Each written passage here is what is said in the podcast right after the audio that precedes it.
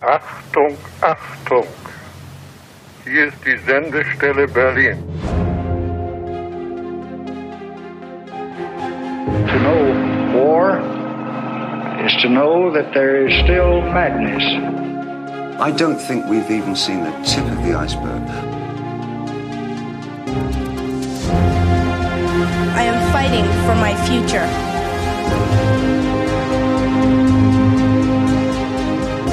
We are fortunate to be alive at this moment in history. Nun, diese Geschichten sind ungefähr 20 Jahre zurück. Warum soll man denn nicht die Wahrheit sagen? Langzeitläufer. 120 Jahre in 120 Folgen. Herzlich willkommen zu unserer allerersten richtigen Sendung von Langzeitläufer. 120 Jahre in 120 Podcast-Folgen. Und euch begrüßen Laura. Und Stefan. Genau.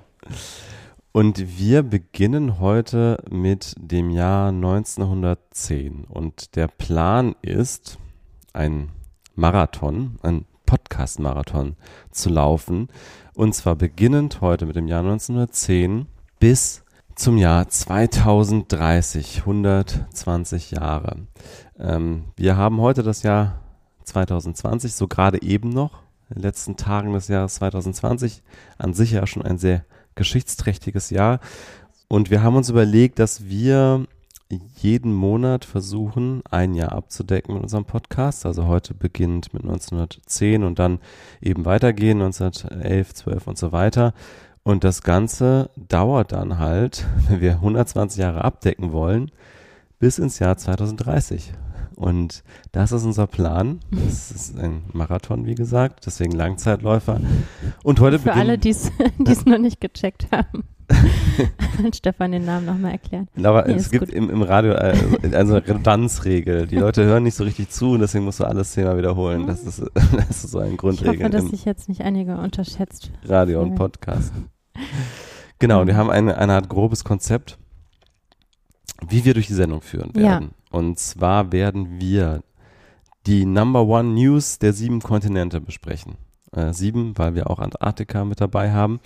Und ähm, jeder von uns, jeder und jede von uns, zweien, hat eine Top News herausgesucht, die er oder sie für die jeweilige Top News des Jahres in diesem, äh, auf diesem Kontinent hält. Und wir werden uns darüber austauschen, was davon jetzt wirklich die Top News sein soll und auch nochmal die, das Weltereignis des Jahres 1910 insgesamt. Küren. Küren, diskutieren und uns hoffentlich vielleicht einigen und vielleicht auch nicht. Und wir werden ein paar weitere Kategorien besprechen. Wollen wir die schon verraten oder erst später? Mm, vielleicht teilweise. Okay, vielleicht als, als kleines Foreshadowing und als Teaser. Wir werden zum Beispiel der Frage nachgehen, was ist der beste Song des Jahres? Oder auch, ähm, ob es irgendwelche kuriosen Alltagsobjekte gab, die in dem Jahr erschienen sind oder besonders wichtig waren. Und ähm, was wir auch machen wollten, ähm, ist einen äh, kleinen Ausblick ins Jahr 2030 zu wagen. Ach, das habe ich ganz vergessen. Stimmt, das war ja ein Vorschlag von, eine Idee. von außen, der herangetragen wurde und das habe ich aber nicht getan. Hast du das? Ach so, du hast, hast gar das? nicht drüber nachgedacht. Nee. Wir können ja mutmaßen oder ist Ich kann gerne, also Mut, Mutmaßen ist immer gut. Ich, ich bin ja äh, Journalist gewesen, da kann man immer gut mutmaßen. Äh, aber beginnen wir jetzt mit den, mit den Kontinenten erstmal. Ja, ja, lass uns das machen. Okay, bei Afrika. Aber vielleicht, bevor wir uns jetzt äh, schon so ins Geschehen stürzen, ich meinte ja gerade schon, bevor wir angefangen haben äh, mit der Aufnahme, ich bin ein bisschen aufgeregt. Wie geht's dir?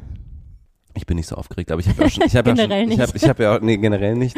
Und äh, ich habe auch schon viele Podcasts aufgenommen. Dass ja. hält sich so meine Aufregung in Grenzen. Ich bin auch nicht das erste Mal vom Mikro, aber es ist schon ein ziemliches Commitment, jetzt hier so die nächsten so. zehn Jahre ja, gut. durchzupodcasten. Ja, okay. Also, also es, es fühlt ja, sich gut an, aber es ist, äh, es ist ein Schritt. Wir haben es ja nicht mit unserem Blut besiegelt, dass wir das Wie? tun werden. Deswegen hält sich da meine Aufregung auch ein bisschen in Grenzen. Okay. Ähm, das ist wahrscheinlich auch die beste Voraussetzung dafür, dass es dass wir es dann durchziehen. Ich bin ernsthaft äh, daran interessiert, dass wir es tun. Ja, ich auch. Okay. Ja, können wir uns darauf einigen. Okay. Also, Was hast du für Afrika? Afrika habe ich am wenigsten. Hm, Von echt? allen. Ja, Weniger als Antarktis. ja, weniger. Also nicht weniger an der Zahl, aber weniger an Text. Die Geschichte der Bioorganismen haben wir aber jetzt nicht mit reingenommen, oder? Wie, wie, wieso viel? Naja, äh, es gibt ja nicht nur die Geschichte der Menschen, es gibt ja auch eine Biologie. Ach so, du meinst, wir haben ja eine anthropozentrische Weltsicht gerade, wenn es Ja. um Geschichte geht. Ähm, Irgendwie schon. Ich dachte nur, vielleicht hast du dich bezüglich der Antarktis mit irgendwelchen sehr kälteresistenten Mikroorganismen auch noch auseinandergesetzt. Deshalb da so viel zu erzählen. nee, nee, nee, das nicht, nee. Also, Afrika habe ich nur und auch, also sehr wenig Text. Großbritannien, Vereinigte Kolonien Kapkolonie, Natal, Oranje Freistaat und Transvaal zur Südafrikanischen Union und legt damit den Grundstein für das, was wir heute als Südafrika kennen, mit all den äh, Folgen, die es noch gehabt hat. Und es gab eine ganze Reihe von Kolonieaufständen in Afrika. Es war ja sowieso eine Zeit des Aufruhrs, kommen wir sicherlich auch noch an anderen Stellen dazu, aber auch in Afrika gab es eine ganze Reihe von ähm, Aufständen in den Kolonien, unter anderem äh, Kap Nguni, der Sokes-Aufstand in deutschen Neuguinea und wahrscheinlich auch noch weitere Aufstände. Ja, äh, genau. Das, äh, die News hatte ich natürlich auch. Was aber auch einfach daran liegt, dass die äh, Geschichtsschreibung, auf die wir zugreifen können, natürlich auch sehr eurozentrisch ist. Also Genau. was da genau ablief und womit das wirklich zu tun hat, das können wir nur aus der Sicht eurozentrischer HistorikerInnen messen. Hegel hatte ja auch noch Jahrzehnte zuvor Afrika noch als geschichtslosen Kontinent beschrieben, weil eben die Geschichtsschreibung, wenn überhaupt, durch äh, weiße Kolonialmächte passiert ist. Was aber natürlich nicht der Wahrheit entspricht, weil natürlich hat der Kontinent eine lange Geschichte, die auch immer besser aufgearbeitet wird. Ja, wir hatten ja schon im, im Teaser zu dieser Reihe äh, besprochen, dass wir natürlich uns auch den Limitierungen der Geschichtsschreibung allgemein bewusst sind. Also, Ja. dass wir natürlich immer nur die überlieferte Geschichte über uns anschauen können, die ähm, subjektiven Perspektiven dieser Zeit natürlich immer in dieser Geschichtsschreibung mit einfließen, beziehungsweise diese sogar dominieren und äh, natürlich auch die Geschichte generell immer eine Geschichte der Sieger ist und wir hier auch nicht den Anspruch haben, jetzt ähm, eine objektive Beschreibung der Realität, der vergangenen Realität ähm, zu machen, sondern uns versuchen, so, so gut wie möglich aus den vorhandenen Quellen ähm, zu informieren, das wiederzugeben. Aber wir sind auch beide keine HistorikerInnen, um das auch nochmal äh, klar zu Ja, machen. Du musst dich nicht für alles entschuldigen, was wir jetzt hier und in der Zukunft noch so sagen. Genau, aber es, es stimmt natürlich. Also ähm, hätten wir uns jetzt schon äh, 10, 20 Jahre lang äh, täglich durch äh, Archive gewühlt, hätten wir natürlich eine ganz andere Tiefe dabei. Aber ich finde es auch ganz spannend, da journalistisch ranzugehen.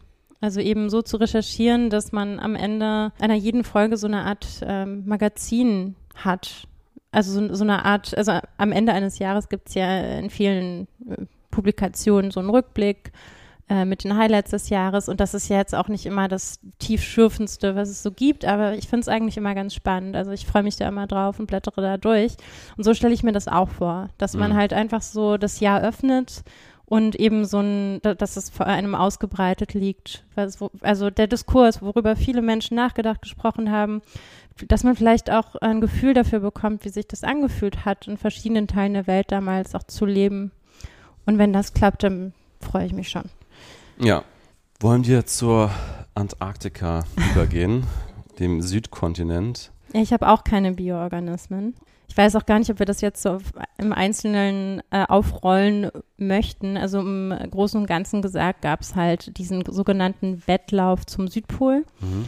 Auch damit zusammenhängt, dass die äh, Großmächte dieser Zeit alle daran interessiert waren, immer die, die schnellsten zu sein, wenn es um Ent- Entdeckung und vielleicht auch Erschließung neuer Gebiete ging. Und entsprechend gab's dann, war dann die Antarktis der letzte unerschlossene Kontinent. Und dann haben sich alle darauf gestürzt. Es äh, gab dann mehrere größere Expeditionen ab 1900, die unterschiedlich weit kamen. Ich weiß nicht, ob es unbedingt was fürs Jahr 1910 ist, weil sich das über verschiedene Jahre erstreckte. Ja, ich würde sagen, tiefer sollten wir nochmal im Jahr 1912 drauf eingehen, Ja, weil das genau. ist dann das Jahr, wo sich dieses Rennen entschieden hat. Aber ähm, ich würde trotzdem sagen, dass wir nochmal ganz kurz ein bisschen das Bigger Picture aufmachen, was auch das Jahr ähm, gerne. 1910 insgesamt angeht. Und ich glaube, da kann man auch ganz gut anknüpfen an diese Geschichte. Und zwar ist äh, der Beginn des 20. Jahrhunderts ist ja im Grunde eigentlich schon die Endphase oder eigentlich schon das Ende dieser ganzen großen Vermessung der Welt, die im 18. Jahrhundert so richtig angefangen hat, also mit solchen Gestalten wie Alexander von Humboldt, die dann eben die ganze Welt kartografiert haben und diese Expedition gemacht haben und das, äh, das äh, Tierreich und das Pflanzenreich äh, alles äh, taxiert haben und in großen Katalogen aufgenommen haben und die Naturkundemuseen der Welt sind damals entstanden und so weiter. Auch übrigens die Rassenideologie, also auch die Menschen wurden entsprechend eingeteilt. Das ist ja alles diese Zeit, 18. und 19. Jahrhundert. Ja, und der, der Südpol war eben so dieser letzte, in Anführungsstrichen, weiße Fleck auf der Erde noch, also hat man zumindest geglaubt. Also es gab nämlich einen, ähm, einen Menschen namens, einen Amerikaner namens Robert Edwin Perry, der 1909 sich selbst zum Sieger im Wettlauf um den Nordpol erklärt hat. De facto hat er den Nordpol nie erreicht, wie man später wusste, aber zu dem damaligen Zeitpunkt ist man davon ausgegangen, dass der Südpol sozusagen das letzte unentdeckte Stück Land ist, was noch keine Menschen betreten haben. Und da gab es dann eben diesen Wettlauf und dieser Wettlauf, der war zwischen dem äh, Nationalhelden Norwegens Roald Amundsen und dem ähm, Briten äh, Robert Falcon Scott. Und Falcon Scott ist zuerst losgefahren mit seinem äh, Schiff und hat am 12. Oktober 1910 ein Telegramm bekommen äh, auf seinem Expeditionsschiff. Also der war schon auf seiner Terra Nova, auf dem Expeditionsschiff Richtung Südpol und hat ein Tele Telegramm bekommen von Amundsen mit den knappen Worten, erlaube mir mitzuteilen, Fram auf dem Weg Antarktis Amundsen. Das, waren, das war das Inhalt dieses, dieses Telegramms. Und äh, Fram war eben das Schiff von Amundsen. Und das war ein Holzschiff. Und ähm, es gab auch tatsächlich nie wieder irgendein Holzschiff, das weiter südlich oder weit, weiter nördlich gefahren ist als dieses. Es war ein speziell präpariertes Holzschiff, was irgendwie auch noch solche Eisbrechereinheiten hat und so etwas und besonders gestärkt war. Und so ein bisschen war dieser Kampf Amundsen gegen Scott auch ein Kampf, sagen, traditioneller Technologie gegen neue Technologie. Denn ähm, der Amundsen hatte Hundeschlitten und der Scott hatte Motorschlitten und Ponys. Das wusste ich gar nicht. Äh, ist, der Rekord wäre übrigens auch schon fast am 9. Januar 1909 gefallen, nämlich ähm, also der Rekord, den Südpol zu erreichen, äh, auch durch einen Briten, der Polarforscher Ernest Shackleton, mhm. äh, ist aufgebrochen mit vier Begleitern und war nur noch 180 Kilometer vom Südpol entfernt.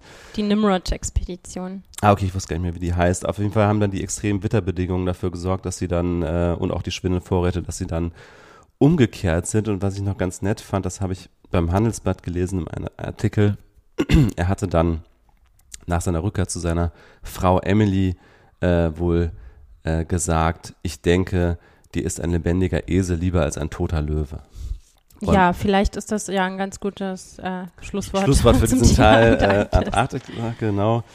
Äh, dann kommen wir zu Asien. Ja, da bin ich mal gespannt, was du gefunden da hast. Da habe ich nicht viel. Also da habe ich nur eine einzige Sache. Ah, okay, das ist gut, weil ich habe zwei, dann nehme ich die andere. Okay, mal schauen, ob du auch die eine Sache hast, die ich gefunden habe. Am 10. März wird die Sklaverei in der Shang-Dynastie in China mm. offiziell illegal, für illegal erklärt. Nee, das habe ich nicht. Das steht auch tatsächlich kaum in deutschsprachigen Quellen, das habe ich nur in englischsprachigen Quellen gefunden. Und es ist auch ein bisschen schwammig, weil schon vorher wurde entsprechendes Gesetz irgendwie mal verabschiedet, aber dann ist es, glaube ich, erst am 10. März in Kraft gesetzt worden. Und so ein bisschen so die Frage, ab welchem Punkt ist das eigentlich so, dass dann Sklaverei wirklich de facto illegal ist in China. Mhm. De facto besteht diese Praxis noch mindestens bis 1949 sowieso fort. 1949 dann die Gründung der Volksrepublik China und naja, auch eigentlich, wenn man ehrlich ist, Arbeitslager und illegal abhängig Beschäftigte gab es ja auch noch danach und gibt es eigentlich bis heute in China. Ähm, ja, aber ähm, das ist sozusagen eines der, der Stichpunkte, der Stichdaten äh, im, im, im, in China und äh, kurz darauf, ähm, darauf kommen wir dann noch in, in den Jahren 1911, 1912 wahrscheinlich dann bricht ja auch das System in China, wie es bis dahin bestanden hat, erstmal zusammen. Sehr schön, sehr interessant. Ja, was äh, ich habe, also was ich nicht so richtig, glaube ich, als Number One News setzen würde, ist die Annexion Koreas durch Japan, mhm. weil das eigentlich vorher so bestand, aber halt dann so besiegelt wurde, konsolidiert wurde. Auch wieder zum Thema Pandemie, eine ähm, traurige Parallele zu unserer Zeit, war eine Pestepidemie in der damaligen Mandschurei, was Teile Russlands, äh, der Mongolei und Chinas äh, beschreibt und ähm, vermutlich tatsächlich auch durch das Bejagen von Nagetieren entstanden. Ah. Ja, und ja, das forderte 45.000 bis 60.000 Todesopfer. Äh, war eine ziemlich üble Zeit. Ja, wieder mal der Mensch, der sich da äh, sich zu nah an die Tiere herangewagt hat. Das ist ja immer wieder der Ausgang für große Epidemien. Ähm, jetzt müssen wir sozusagen, äh, glaube ich, entscheiden, was jetzt die Top News ist. Ne? Äh, wir, wir, haben, haben doch noch Australien. Und nee, nee, ich meine, äh, hatten, so, war nicht die Idee, Asien. dass wir das ja. für, für jeden Kontinent auch nochmal bestimmen? Und wir hatten ja bisher die, dieselben Dinge, glaube ich. Ne? Wir hatten ja klar die Expeditionen ja. und, und die Aufstände in Kolonien und jetzt haben wir hier was Unterschiedliches äh, sollen wir jetzt so, so anwaltsmäßig für, für unsere Punkte eintreten? Also ich muss sagen, ich, ich bin jetzt auch nicht so überzeugt von meinem Punkt, weil ehrlich gesagt, das war ja schon eher ein fließender Übergang mhm. mit der Sklaverei in China und so richtig abgeschafft wurde sie ja auch dann de facto nicht. Deswegen würde ich ja jetzt auch gar nicht so sehr mich dafür äh, äh, ins Zeug legen, dass wir das zu dem, zur großen Nachricht in Asien für das Jahr 1910 erklären. Ich mag die Nachricht. Ich habe allerdings nachher bei dem Alltagsobjekt, habe ich einen Bezug zu meiner Nachricht. Auf mhm. jeden Fall würde ich die im Hinterkopf behalten. Okay, aber haben wir jetzt, genau, ich, haben wir jetzt offiziell was für, für, für Ich meine die Pestepidemie. Die Pestepidemie. Wollen wir die Pestepidemie zur Nachricht des Jahres 1910 in Asien erklären? Ja, vielleicht ist deins dann noch so eine, so eine Subheadline. Okay. okay. Australien, da bin ich auch gespannt, ob du was anderes hast als ich. Ich habe da jetzt auch nichts bin ich auch gespannt. Weltbewegendes. Wer will anfangen? Meinst du es nur ganz kurz? Meins ähm, auch. Am 16. September wird eine neue Währung ja, das gültig. Hab das habe ich auch. Der australische Pfund ersetzt das britische Pfund. Genau. Und was ich aber noch ganz interessant fand, war, dass heute, wissen wir ja, gibt es ja in Australien kein Pfund mehr, sondern australische genau. Dollar. 1966 genau. hat sich das geändert. Genau, und damit wurde auch auf das Dezimalsystem umgestellt, weil das mm. fand ich mich auch noch ganz interessant, mhm. dass äh, bis in Australien bis 1966 und in Großbritannien sogar bis 1971 äh, war das Pfund unterteilt in 20 Schilling zu je 12 Pence. Also es war mhm. ein äh, anderes System, nicht dezimal, äh, sondern halt ein Server-System. Und das muss ganz schön verwirrend gewesen sein für Menschen außerhalb ich auch. Der, der Inseln. Spannend. Genau, das war auch eben der Grund, warum dann auch das Pfund abgelöst wurde, weil der Dollar dann eben ein Dezimalsystem wurde und damit hat sich sozusagen Australien der Welt ein Stück früher angeglichen als Großbritannien selbst, die ja 1971 dann auch nachgezogen sind und zumindest ihren Pfund auch auf Dezimalsystem umgestellt haben. Bis heute allerdings ähm, warten wir darauf, dass Groß nee, Großbritannien hat, hat den Meter offiziell, ne? Äh, die USA sind immer noch bei den ja. Meilen und so weiter. Darauf warten wir bis heute, dass, dass die USA das metrische System auch noch übernehmen, ja. Dann kommen wir zu Europa und da hast du wahrscheinlich ein bisschen mehr, weil wir ja sehr eurozentrisch sind und es davon nicht lösen können. Warum bin ich die eurozentrische? Nein, wir sind, bei, wir sind beide, wir sind beide eurozentrisch, würde ich sagen. Ja, das stimmt. Gezwungenermaßen. Ach so, du, du, du meinst, du hast auch, äh, du hast mehr über Europa als über die Antarktis, meinst du? Ja. Hm. Ja, ich habe da auch mehrere News. Mal gucken, was du hast. Also ich glaube, eine Sache, die wir sicherlich beide haben, ist der Sturz der Monarchie in ja. Portugal. Das ist ja auch das, was die deutschsprachige Wikipedia als das wichtigste Ereignis des Jahres definiert. Fand ich ganz interessant, dass sich mhm. da die mhm. deutschsprachige Wikipedia tatsächlich festlegt bei dieser Sache. Das ja. macht die englische übrigens nicht. Ähm, ja, der letzte König, Manuel II., muss das Land verlassen und es gibt eine neu gegründete Erste Republik, die jedoch sich als nicht stabil erweist und der Sturz der Monarchie in Portugal geht eigentlich im, in, in erster Linie auf die Kolonialkrise zurück von 1887. Äh, so habe ich es zumindest gelesen. Ich weiß nicht, ob vielleicht hast du andere Dinge gelesen, aber ich habe dazu gelesen, dass es damals den Plan gab, von Portugal die Kolonien Mosambik und Angola zu vereinigen. Das wurde genannt Rosa Landkarte, weil dann wäre da so eine Verbindung gewesen von, von links nach rechts auf dem afrikanischen Kontinent. Und Großbritannien, die ja in Konkurrenz standen bei den Kolonien in Afrika, hat das mit militärischem Druck verhindert und das Volk hat dann in der Folge vor allen Dingen den König dafür verantwortlich gemacht. Und dadurch ähm, haben die Republikaner Zulauf erhalten, denn das Volk war eigentlich sehr überzeugt von dieser Idee, diese Kolonien zu vereinigen und es gab eine große Begeisterung und nationalen Stolz darauf und dann hat eben die Regierung doch klein beigegeben äh, aufgrund des Drucks aus dem Vereinigten Königreich und dadurch hat die, der König dann sehr viel an Legitimität verloren und dann folgten Aufstände und 1891 auch noch der Staatsbankrott von Portugal Hm. und äh, 1899 gab es dann tatsächlich eine gegenseitige Anerkennung der Kolonien Großbritanniens und Portugals. Also das war sozusagen das Ende der Kolonialkrise und trotzdem gärte es weiter im Volk und dann gab es 1908 in Lissabon ein erfolgreiches Attentat und zwar nicht nur auf den damals regierenden König äh, Dom Carlos I.,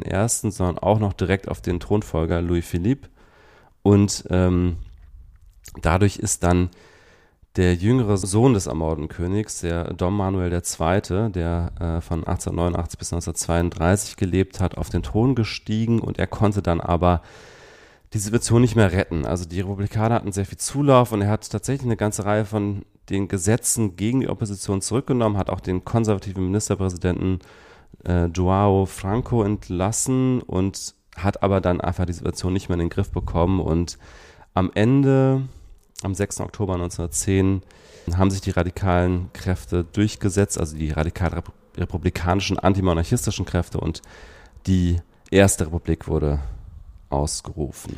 Genau, und es hat sich angeblich zündet an dem Mord an einem der Vordenker dieser republikanischen Bewegung, Nee, das wusste ich nicht. nämlich ein äh, Miguel Bombarda, der Hm. am 3. Oktober, also ein paar Tage vorher, ähm, ermordet wurde, Psychiater auch. Hm. Er wurde, wie, wie es öfter mal anzutreffen ist in der Geschichte, war, es eigentlich eine Verwechslung. Ähm, es war nämlich wohl ein psychisch äh, erkrankter ehemaliger Patient, der ihn ermordet hat. Ah. Oder vielleicht einfach jemand, der sehr lange festgehalten wurde, ich weiß es nicht. Ähm, also die Situation der psychiatrischen Anstalten war ja auch nicht besonders schön um die Zeit, aber wissen wir nicht. Auch wenn die Tat halt keinen politischen Hintergrund hatte, war sie wohl so dass äh, der letzte Funke, den es brau brauchte, um diese Aufstände loszutreten. Das ist immer wieder faszinierend, finde ich, wie so individuelle Dinge und teilweise auch vollkommen unbeabsichtigt solche Dinge, solche Pulverfässer auslösen können. Ja, Ich meine, ganz, ganz ähm, bekanntermaßen ist ja das, äh, der Anschlag auf äh, Prinz, Fer Franz äh, Ferdinand, Franz Ferdinand, genau. Ähm, was ja auch äh, ein großer Zufall war, dass der überhaupt gelungen ist, dieser Anschlag. Und also da gibt es eine ganz tolle Folge von äh, Dan Carlins Hardcore History über den Ersten Weltkrieg, wo er auch nochmal genau nachzeichnet, wie dieser Anschlag überhaupt gelungen ist und welche Zufälle dafür auch eine Rolle gespielt haben. Und ähm, man weiß natürlich immer nicht, ähm, wie die Geschichte sonst verlaufen wäre und äh, vielleicht hätte es einfach einen anderen Auslöser des Ersten Weltkriegs gegeben und so mit weiter. Sicherheit. Ja. Aber da kommen wir sicherlich Ja. in Aber, aber ich finde es trotzdem immer wieder faszinierend Ja. zu gucken, wie dann doch solche Ja. kleinen Dinge doch solche, ähm, solche Auslöser werden können für große geschichtliche Entwicklungen. Ja, auf jeden Fall. Ähm, ansonsten hatte ich noch, oder wolltest du dazu noch was sagen? Ach, ich glaube, da, da gibt es nichts Großes, Wichtiges mehr. Nur, dass diese, dieses letzte Königsgeschlecht Portugals auch wirklich unglücklich war. Also da ist ja irgendwie einer nach dem anderen abgesetzt oder umgekommen. Der letzte hat ja dann eben am 17. Oktober 1910 sein Exil in England bezogen. Hm. Äh, was natürlich auch wahrscheinlich deshalb möglich war, weil ja die Königshäuser alle untereinander einen Draht hatten und auch eben versucht haben, die Monarchien so untereinander zu stärken. Ja, dazu werde ich auch noch, da habe ich auch was rausgesucht, da komme ich noch später zu, der, der Onkel Europas. Sagt ihr das was? Nee, Okay, da ko- kommen wir noch zu. Beim Bin Thema le lebendig und tot. Also wer ist gestorben, Ah, wer, ist, ja. wer ist geboren worden. Ähm, ich hätte noch das Thema Frauenbewegung in Großbritannien wird radikaler. Genau, die Suffragetten. Genau. Die werden uns aber sicherlich auch noch ein bisschen beschäftigen in Genau. den nächsten Folgen und Jahren. Genau, aber es gab 1910 auf jeden Fall, ähm, war zumindest auch eines der Schlüsseljahre, weil damals eine Gesetzesinitiative gescheitert ist, die zum Ziel hatte, die Rechte der Frauen auszuweiten. Und da waren die Suffragetten ein bisschen äh, sauer und haben angefangen, zum ersten Mal äh, wurde dieser Protest ein bisschen gewalttätig und sie haben Schaufensterscheiben von Kaufhäusern eingeworfen in Großbritannien und äh, Landsitze angezündet. Es gab sogar Bombenanschläge auf öffentliche Gebäude, darunter Westminster Abbey. Und äh, der 18. November 1910 wird als Schwarzer Freitag bezeichnet, weil äh, es dazu einer blutigen Auseinandersetzung nach einer Rede des damaligen Premierministers Herbert Genau. Henry Asquith, würde ich sagen. Ich muss jetzt an Loriot denken. Wieso Loriot? Kennst du diesen äh, von, ähm, wie heißt die nochmal, die, die Frau, die bei Loriot immer mitmacht? ähm, die, die, es gibt so einen Sketch, wo sie die ganze Zeit so eine englische Serie nacherzählt, so als Ansagerin, wo sie die ganze Zeit TH versucht auszusprechen oder sehr gut ausspricht, aber alles mit TH ist und ja, äh, genau, habe mich nur gerade eine wilde Assoziation in diese Richtung gehabt. Genau, 80 bewaffnete Frauen wurden damals verhaftet. Ja, Äh, auch die englische Komponistin Isol Smith. Genau, die hat ja auch, äh, ich glaube, die hat eine sehr wichtige äh, Hymne dieser Frauenbewegung Ah. komponiert. Hast du sie gehört?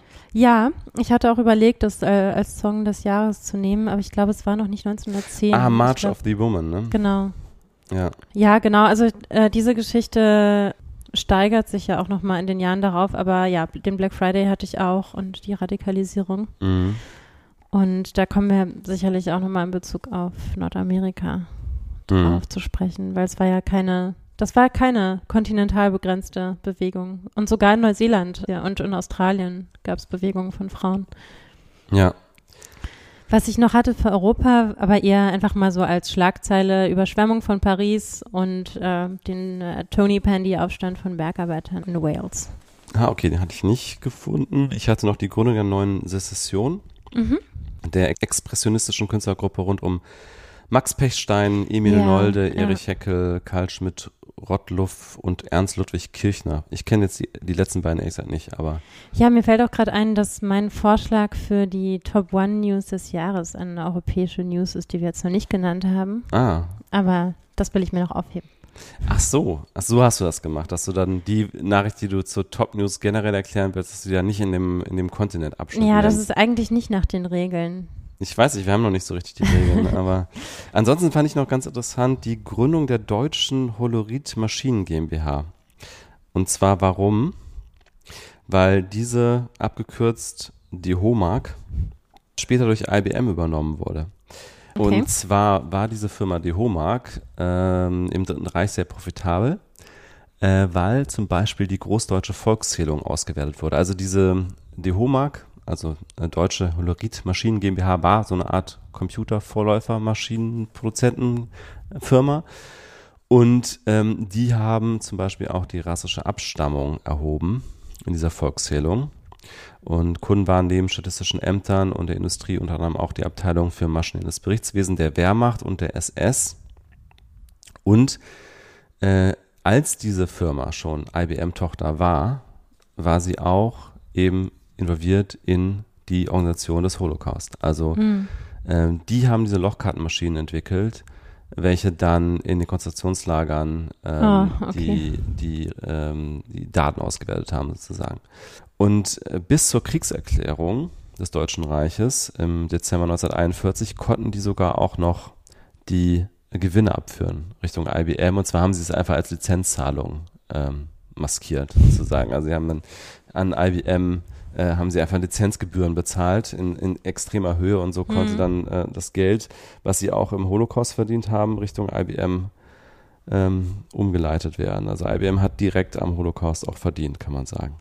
Das ist ja jetzt eigentlich schon so eine Art Legacy-Check für das Jahr, was wir ganz Schluss machen wollten. Also zu und, und gucken. 1910 war nur die Gründung von dieser DHOMAG. Das war Ja. erstmal, also alles andere äh, ist natürlich jetzt nicht mehr 1910. Okay, und was hast du bei Nordamerika? Ich wusste nicht, ob ich das nach Europa oder nach Nord- Nordamerika schieben sollte, aber da habe ich den Suffragettenaufstand, Ah, okay. also die ähm, Radikalisierung der Frauen. Da noch ein bisschen als Vorgeschichte.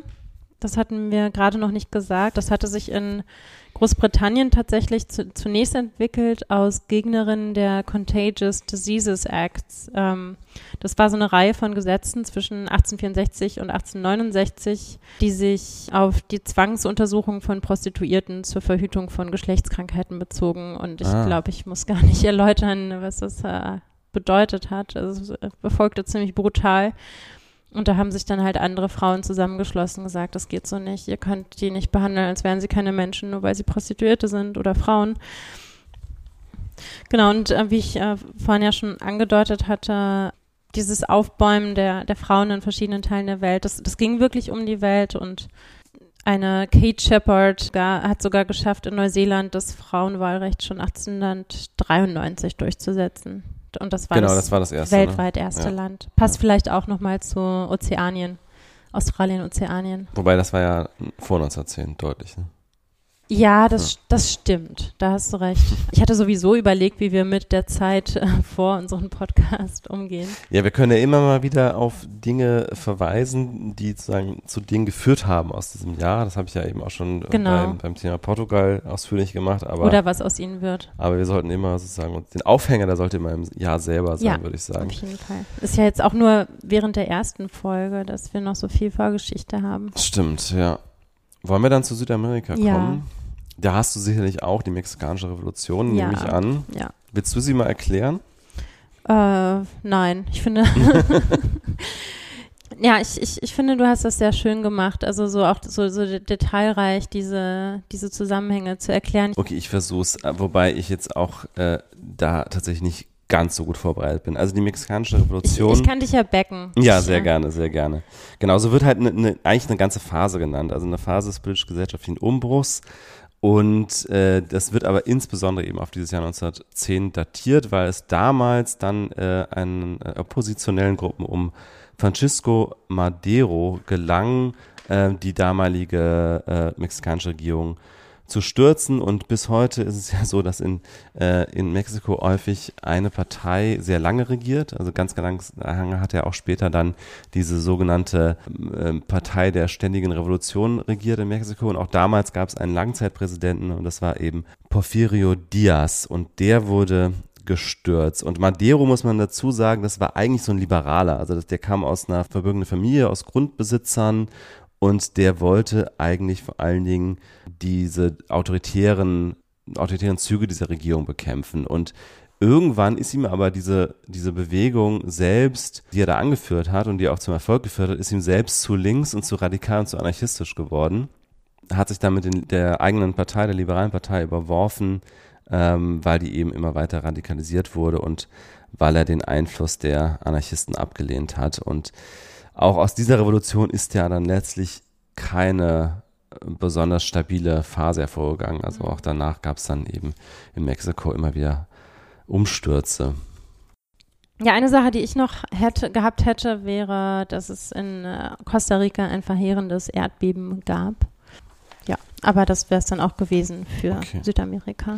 Das hatte ich tatsächlich nicht gesehen. Und damit sind wir durch mit den sieben Kontinenten. Genau, wobei wir jetzt beide noch nicht die aus unserer Sicht wichtigste Nachricht Du hattest hier, glaube ich, noch eine aufgespart. Genau, und zwar für Nordamerika. Und zwar ist das, ehrlich gesagt, etwas, was ich schon mal im privaten Gespräch kurz erwähnt habe, deswegen ist es vielleicht jetzt keine Überraschung mehr. Die Nicht alle, für mich, für andere. genau, für Für alle die anderen. HörerInnen vielleicht schon. Genau, und zwar ähm, the, the Birth of the Public Radio. Also die Geschichte des Radios ist natürlich sehr lang und facettenreich und es gibt auch kein Jahr, in das man die Geburt des Radios tatsächlich guten Gewissens legen kann, weil es natürlich einfach, wie gesagt, eine lange Geschichte ist von technischen Innovationen. Ähm, aber es gibt ein wichtiges Datum für die Erfindung des Radios und das ist der 13. Januar 1910, als in New York City der allererste drahtlose Public Broadcast äh, gesendet wurde. Also die erste drahtlose Übertragung in der Geschichte der Menschheit, die öffentlich war.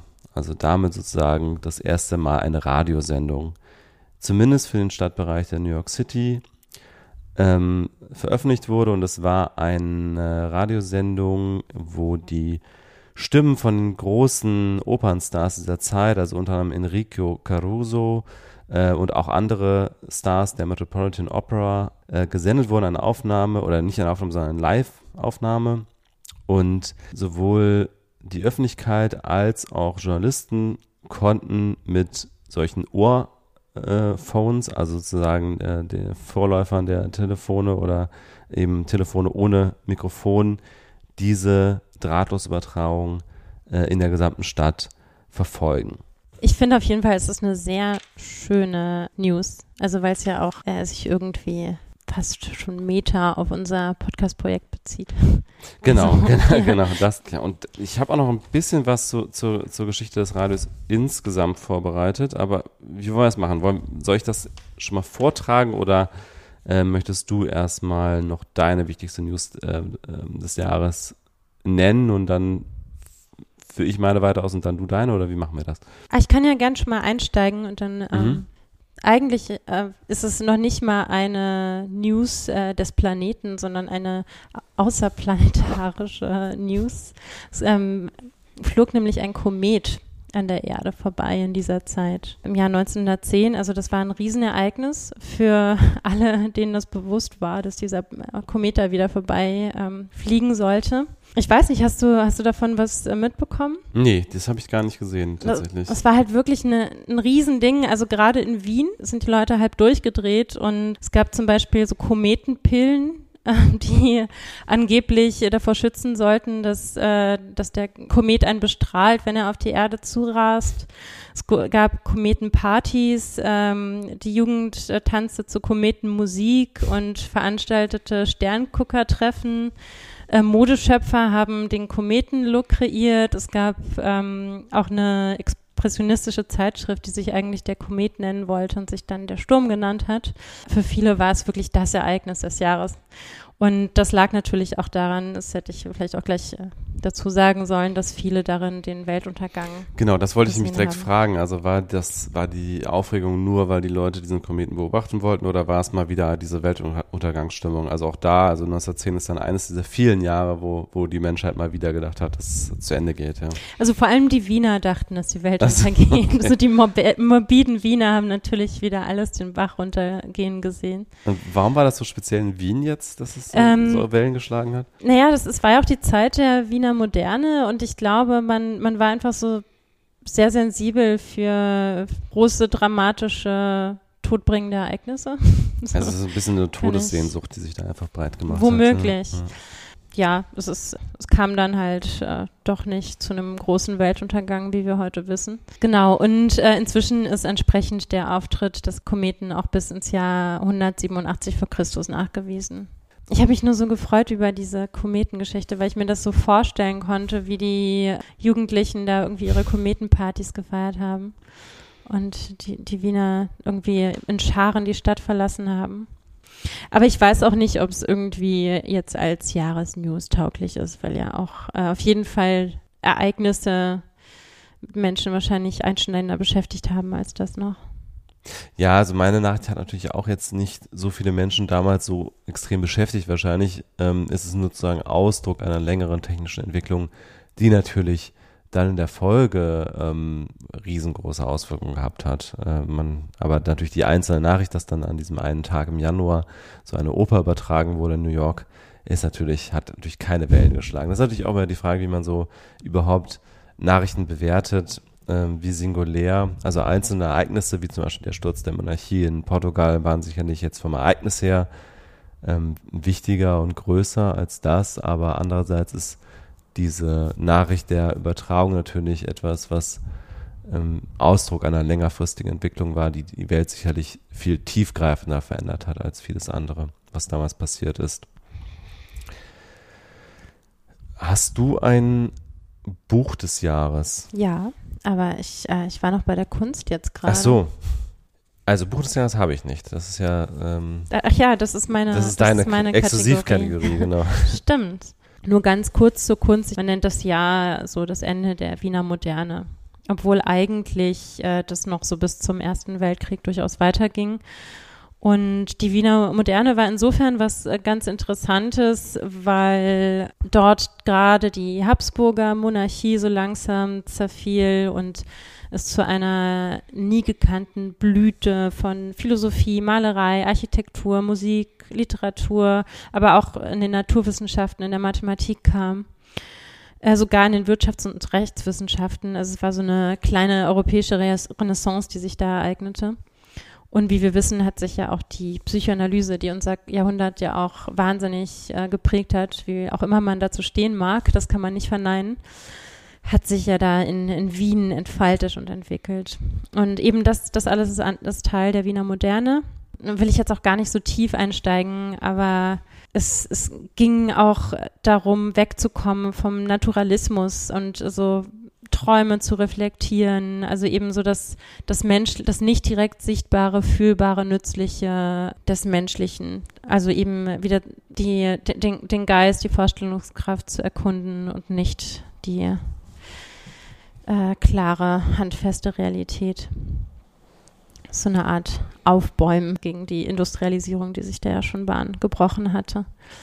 Ähm, das war auch so eine Sache um die Jahrhundertwende, die sogenannte Sprachkrise, weil Hm. viele ähm, Künstler und vor allem Literaten oder Autoren davon ausgingen, dass die Möglichkeit, noch über die Realität zu schreiben, verschwunden, also abhanden gekommen war, weil die Realität so komplex und so vielschichtig geworden war, dass sie sich unfähig gefühlt haben, ähm, so wie ehemals in geschlossenen Geschichten davon zu erzählen. Und dass es äh, neue Ausdrucksformen, neue ähm, Sprachrealitäten brauchen würde, um darüber zu schreiben. Hm. Dann ne, sind ja auch äh, bald darauf eben Phänomene wie der Dadaismus ähm, entstanden, die, die eben diesen sprachlichen Zerfall auch thematisiert haben. Wir können ähm, zuerst zum Film oder, oder soll, ich, soll ich jetzt mein Buch auspacken? Jetzt habe ich so viel geredet, vielleicht erst den Film, oder? Okay, wobei beim Film habe ich auch nicht viel, nur das Aber halt. du hast denselben wie ich. Ja, also ich habe natürlich gesehen, dass zwei Filme damals entstanden sind, ähm, die ähm, zum, wo heute noch äh, zumindest der Titel den Leuten was sagt, weil sie natürlich auf Romanvorlagen entstanden sind, die halt sehr berühmt sind und die auch mehrfach verfilmt wurden.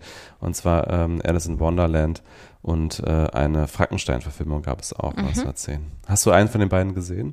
Ja, Das sind beides, glaube ich, Kurzfilme, ne? Genau, und ähm, das Spannende an Frankenstein ist, ähm, das war ja äh, produziert von den Edison Studios. Und woher kennen wir denn äh, Thomas Edison noch? Ach so, das war der Der Edison. Typ mit der Lampe, genau. Ja, wobei, da, die hat er ja wahrscheinlich nicht als erster erfunden, sondern nur zum Patent angemeldet.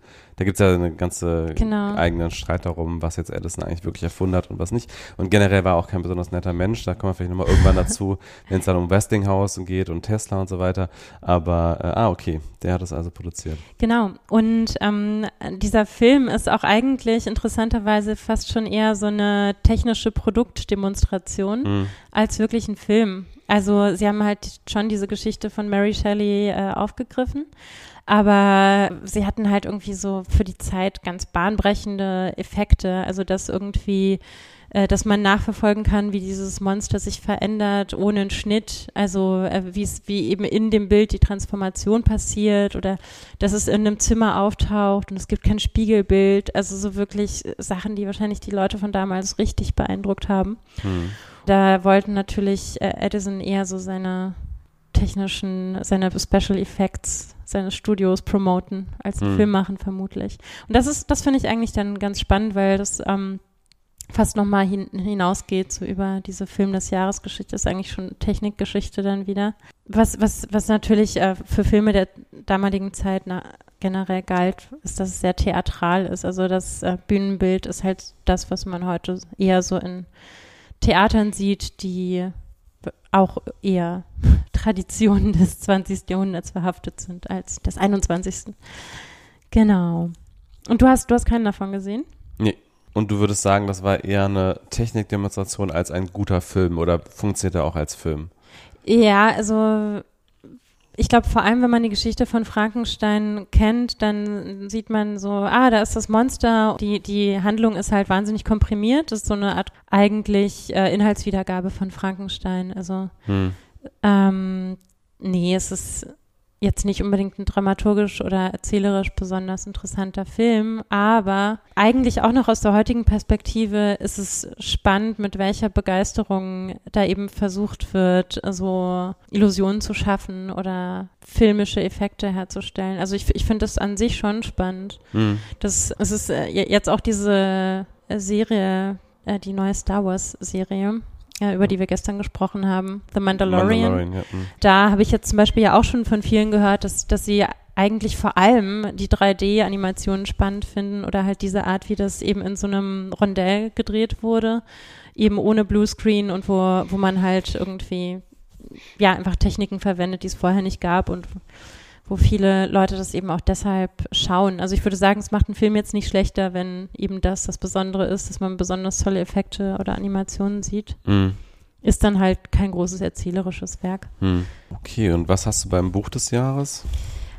Das äh, fügt sich eigentlich ein in das, was ich gerne auch versuchen wollte, vielleicht noch ein bisschen mehr zu fassen, als wir es bis jetzt haben, nämlich meine Idee, dass man das die Fühlbarkeit, also so das, das Gefühl für, für das Leben in dieser Zeit nochmal besser, besser begreift oder besser erfasst. Ich habe deshalb die in diesem Jahr fertiggestellten Aufzeichnungen des Malte Lauritz Bricke von Rainer Maria Rilke ausgewählt. Sagt dir Rilke was? Ja, ja aber Rilke ist auch einer der äh, typischen Autoren, die man halt auch in der Schule liest.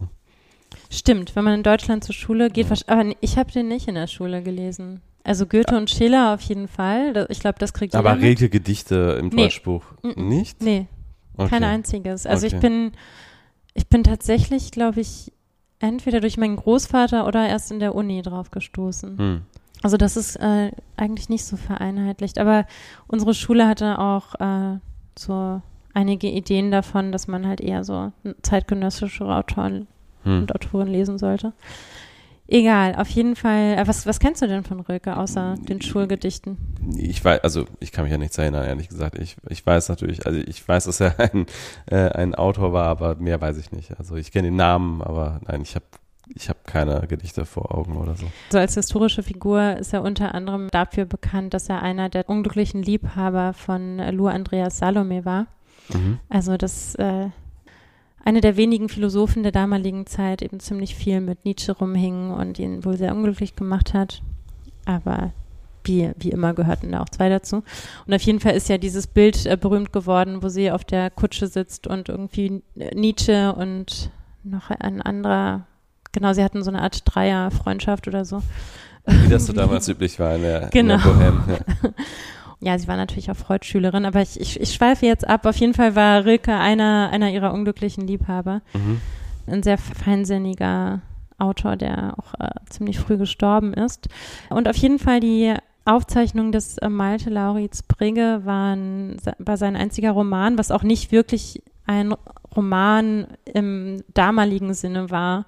Also es waren eher so expressionistische Aufzeichnungen, also wie der Titel schon sagt. Ich dachte mir, dass ich vielleicht sogar einen Teil ähm, aus dem Anfang dieser Aufzeichnungen vorlese, weil nämlich, äh, wie ich finde, er das Lebensgefühl dieser Zeit sehr gut rübergebracht hat. Also sehr expressionistisch natürlich und wahrscheinlich so auch seiner mhm. Empfindsamkeit geschuldet, dass alles sehr stark empfunden wurde. Aber ich glaube, wenn wir das hören, dann können wir uns gut vorstellen, wie es war, damals in einer europäischen Großstadt zu leben. Also es geht um Paris. Und er schreibt, die Gasse begann von allen Seiten zu riechen. Es roch, so viel sich unterscheiden ließ, nach Jodoform, nach dem Fett von Pommes frites, nach Angst. Alle Städte riechen im Sommer. Dann habe ich ein eigentümlich starblindes Haus gesehen. Es war im Plan nicht zu finden, aber über der Tür stand noch ziemlich leserlich Asyl de Nuit. Neben dem Eingang waren die Preise. Ich habe sie gelesen, es war nicht teuer. Und sonst ein Kind in einem stehenden Kinderwagen. Es war dick, grünlich und hatte einen deutlichen Ausschlag auf der Stirn. Es heilte offenbar ab und tat nicht weh. Das Kind schlief, der Mund war offen, atmete jodoform, Pommes frites, Angst. Das war nun mal so. Die Hauptsache war, dass man lebte. Das war die Hauptsache. Dass ich es nicht lassen kann, bei offenem Fenster zu schlafen. Elektrische Bahnen rasen läutend durch meine Stube. Automobile gehen über mich hin. Eine Tür fällt zu. Irgendwo klirrt eine Scheibe herunter. Ich höre ihre großen Scherben lachen, die kleinen Splitter kichern. Dann plötzlich dumpfer, eingeschlossener Lärm von der anderen Seite innen im Hause. Jemand steigt die Treppe, kommt, kommt unaufhörlich, ist da, ist lange da, geht vorbei und wieder die Straße. Ein Mädchen kreischt. Ah, tais-toi, je ne veux plus. Die elektrische rennt ganz erregt heran, darüber fort, fort über alles. Jemand ruft, Leute laufen, überholen sich, ein Hund bellt. Was für eine Erleichterung, ein Hund. Gegen Morgen kräht sogar ein Hahn. Und das ist Wohltun ohne Grenzen. Dann schlafe ich plötzlich ein. Und er hat selber in Paris auch gewohnt? Ja, ja, genau. Also das war aus seiner Lebenserfahrung. Aber als ich das gelesen habe, ähm, konnte ich mir halt richtig gut vorstellen, wie es gewesen sein muss zu dieser Zeit. Also natürlich hat hat vieles gestunken. Die Infrastruktur war natürlich äh, ganz anders, als man das heute kennt aus europäischen Großstädten. Also auch wenn die immer noch häufiger mal stinken, aber so dieses und und da, dass die Straßenbahnen da durchrasselten, das war auch noch mm. nicht mhm. lange so für die mm. Leute. Also es war ich glaube, es war binnen kurzer Zeit ein, ein ganz anderes Lebensgefühl entstanden in den Großstädten. Ja. Und ich glaube, das kommt da raus.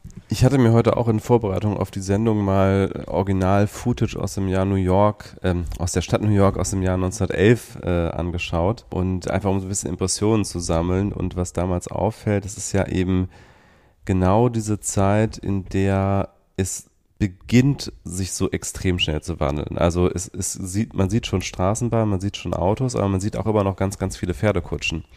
Und New York war ja damals schon an der Speerspitze der Veränderung. Das heißt, Mhm. also es war eine sehr moderne Stadt natürlich. Und trotzdem ist halt das Straßenbild immer noch stärker von Pferdekutschen geprägt als von Autos. Aber man sieht die Autos schon. Und man kann sich so richtig vorstellen, wie, wie sozusagen genau in dieser Zeit eben das beginnt, was sich dann in den 20er Jahren ja auch äh, extrem zeigt. Also diese extrem schnelle Wandel, dieses Ja. zum allerersten Mal in der Menschheitsgeschichte erleben Menschen innerhalb von wenigen Jahren eben ganz extreme Veränderungen, die sich auch im Stadtbild zeigen, die sich in, im Lebensgefühl zeigen, die sich in der Geschwindigkeit zeigen. Ähm, Wir haben ja auch schon ein bisschen äh, über die Bewegung der Futuristen gesprochen, die das ja so um, umarmt haben, diese Geschwindigkeit und die Veränderung. Und da ähm, Ich habe ganz vergessen, die beim Thema Kunst zu erwähnen, aber wir kommen garantiert nochmal drauf. wir können auch nochmal am Ende vielleicht nochmal die, Ja. die Futuristen äh, Ja. besprechen. Äh, aber das ist sozusagen nochmal, um, um nochmal das Bigger Picture, Picture an der Stelle aufzumachen. Mhm. Also das ist sozusagen die Zeit, in der wir uns hier befinden. Genau. Also ganz, ganz am Anfang von dem, was viele Menschen damals dann als so die Erschütterung der Ordnung erleben, ähm, als, als galoppierende Geschwindigkeit, als ähm, eine Zeit, in der technische Innovation plötzlich das Leben von Millionen von Menschen extrem schnell verändert. Ja, ja, sehr schön auf den Punkt gebracht, finde ich. Ähm, wollen wir zur Innovation des Jahres kommen? Da wird mein Redeanteil wieder höher und dann wird danach wieder niedriger. Also so. Hast du dir das äh, sch- schon so schon so ausgemalt? wie- Ja, also wir, dann wir hatten ja ist? tatsächlich äh, die Innovation des Jahres auch äh, geschlechterklischee-mäßig mir äh, zugeordnet. Das stimmt. Während das Buch des Jahres ja dir zu. Aber es, Das- es entspricht ja auch unseren Interessen. Und Ja, aber es entspricht auch unserem Hintergrund. Also Ja. du warst lange Jahre Tech-Journalist, wenn man das so sagen kann, oder hast halt dich mit Ja. Digitalisierung und Innovationen, auch Produktinnovation, also einfach Ge- Geschäftsmodellen auch beschäftigt, Wir- Wirtschaftsthemen. Und ich habe sehr lange Literaturwissenschaft und Philosophie studiert und irgendwie wäre es ja auch Quatsch, das nur aus, äh, um einem Stereotyp zu widersprechen, irgendwie dann andersrum zu machen. Genau. Aber wir wären jetzt bei dieser Kategorie dann, ne? ja, Ähm, leg los. Okay. Also ich habe im Grunde zwei technische Innovationen für das Jahr ausgemacht. Hast du, oder hast du mit der Kategorie sich, dich beschäftigt? Hast du da vielleicht auch irgendwas noch gefunden? Ähm, nee, ich habe ich hab das auf jeden Fall nicht äh, weiter vorbereitet. Okay, It's all yours. okay. Äh, und eine von den beiden habe ich schon genannt, das Radio. Aber ich habe auch noch eine andere Sache gefunden. Und zwar die Erfindung des Wasserflugzeugs ähm, von Henry Fabre. Äh, Mhm. das war ein äh, französischer äh, Luftfahrtpionier und der hat eben äh, 1910 den ersten Flug mit einem Wasserflugzeug durchgeführt. Und historisch Ah, haben sich ja die Nicht-Wasserflugzeuge durchgesetzt, die, Ja. die Landflugzeuge, allerdings erst deutlich später. Und ich kann dazu ein Video empfehlen, das heißt What Happened to Giant Flying Boats?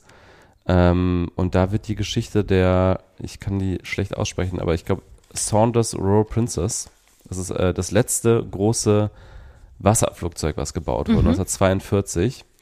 Und da im Jahr 1942 war diese Wette eben noch nicht ganz entschieden. Setzen sich jetzt die Wasserflugzeuge durch oder setzen sich die ähm, Flugzeuge, die auf dem Land landen, durch? Und die Mhm. Vorteile der Wasserflugzeuge waren ja unter anderem, dass sie überall hinfliegen konnten, auch in die entlegensten Winkel der Welt und überall landen konnten, wo halt Wasser war. Und wir wissen ja, dass ein Großteil der, der ähm, Erde mit Wasser bedeckt ist. Und dementsprechend ähm, konnten sie erstmal am Anfang deutlich mehr Teile der Erde erreichen. Äh, trotzdem hatten sie natürlich auch einige Probleme und die führten dann eben am Ende dazu, dass sich die anderen Flugzeuge durchgesetzt haben. Im, im selben Jahr 1942 gab es nämlich auch zum allerersten Mal einen in Serie gebauten äh, Jet und ähm, das war dann eben die Zukunft der Luftfahrt und nicht dieses Luxusfliegende Schiff, was dann am Ende sich nicht durch, durchgesetzt hat. Also eines der Probleme der fliegenden Boote war zum Beispiel die höheren Wartungskosten durch die Meerwasserkorrosion äh, die da entstanden sind. Und mit dem Verbreiten der Flughäfen hat sich dann eben das andere Konzept durchgesetzt. Aber im Jahr 1910, da hat das alles angefangen mit den, mit den Wasserflugzeugen. Sehr spannend. Dazu passt auch äh, mein Song des Jahres. Ah, hat das was mit Wasserflugzeugen zu tun? Nee, aber mit Flugzeugen. Ah, okay. Äh, also es, es spezifiziert das eigentlich nicht weiter. Das heißt nur, ja, ich kann es jetzt auch eigentlich schon verraten. Come Josephine in my flying machine Mm. heißt der Song. Und äh, da geht es eben um die, die ersten Flugzeuge. Also um die Faszination fürs Fliegen, die sich da entwickelte.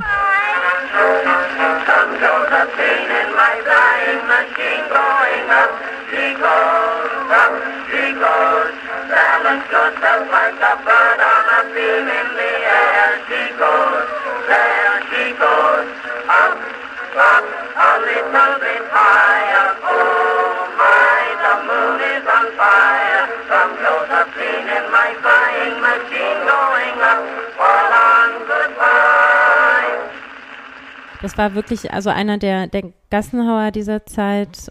Also es, äh, was aus dem Song sprach, war auf jeden Fall eine, eine große Euphorie für technologischen Fortschritt und wurde im Original aufgenommen bei einer gewissen Blanche Ring und wurde dann von einem der, der Stars dieser Zeit, nämlich Billy Murray, nicht zu verwechseln natürlich mit Bill Murray, der ein bisschen später dann gelebt hat, äh, nochmal aufgenommen und wurde dann da eben so zu, zu dem äh, totalen Pop-Hit dieses Jahres.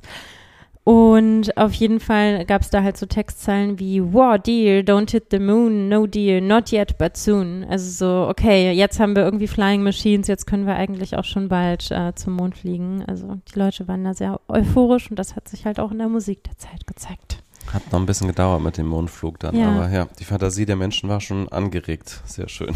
Oh, und einige Fragmente des Songs wurden auch a cappella in dem äh, 90er Titanic mit Leonardo DiCaprio gesungen.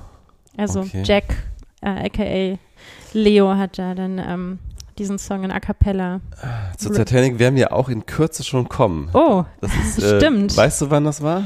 Das, ich Ähm, meine 1912 war das dann.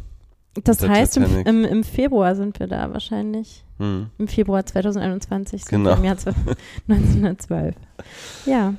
Sehr schön. Ja, die andere große technische Innovation, ähm, die ich aufgeschrieben habe, ist eben das Thema, was ich schon angesprochen habe, eben das Radio, wo man eben nicht sagen kann, das hat jetzt ein bestimmtes Jahr, wo das ähm, erfunden wurde, aber es ist eine lange Geschichte, die sich im Grunde über 100 Jahre erstreckt. Und zwar äh, von 1820, als zum ersten Mal der Elektromagnetismus beobachtet wurde, bis zum Jahr 1920, als mit Radio Moskau die erste internationale Radiostation in Betrieb äh, aufgenommen hat und äh, übrigens zunächst auf Deutsch. Also die haben da auf Deutsch äh, kommunistische Propaganda verbreitet mit Radio Moskau ab 1920. Ja. Aber äh, über diese Zeit, also von 1820 bis 1920, gab es halt ganz, ganz viele verschiedene Stationen, die man alle irgendwie ähm, als wichtig für die Geburt des Radios beschreiben kann.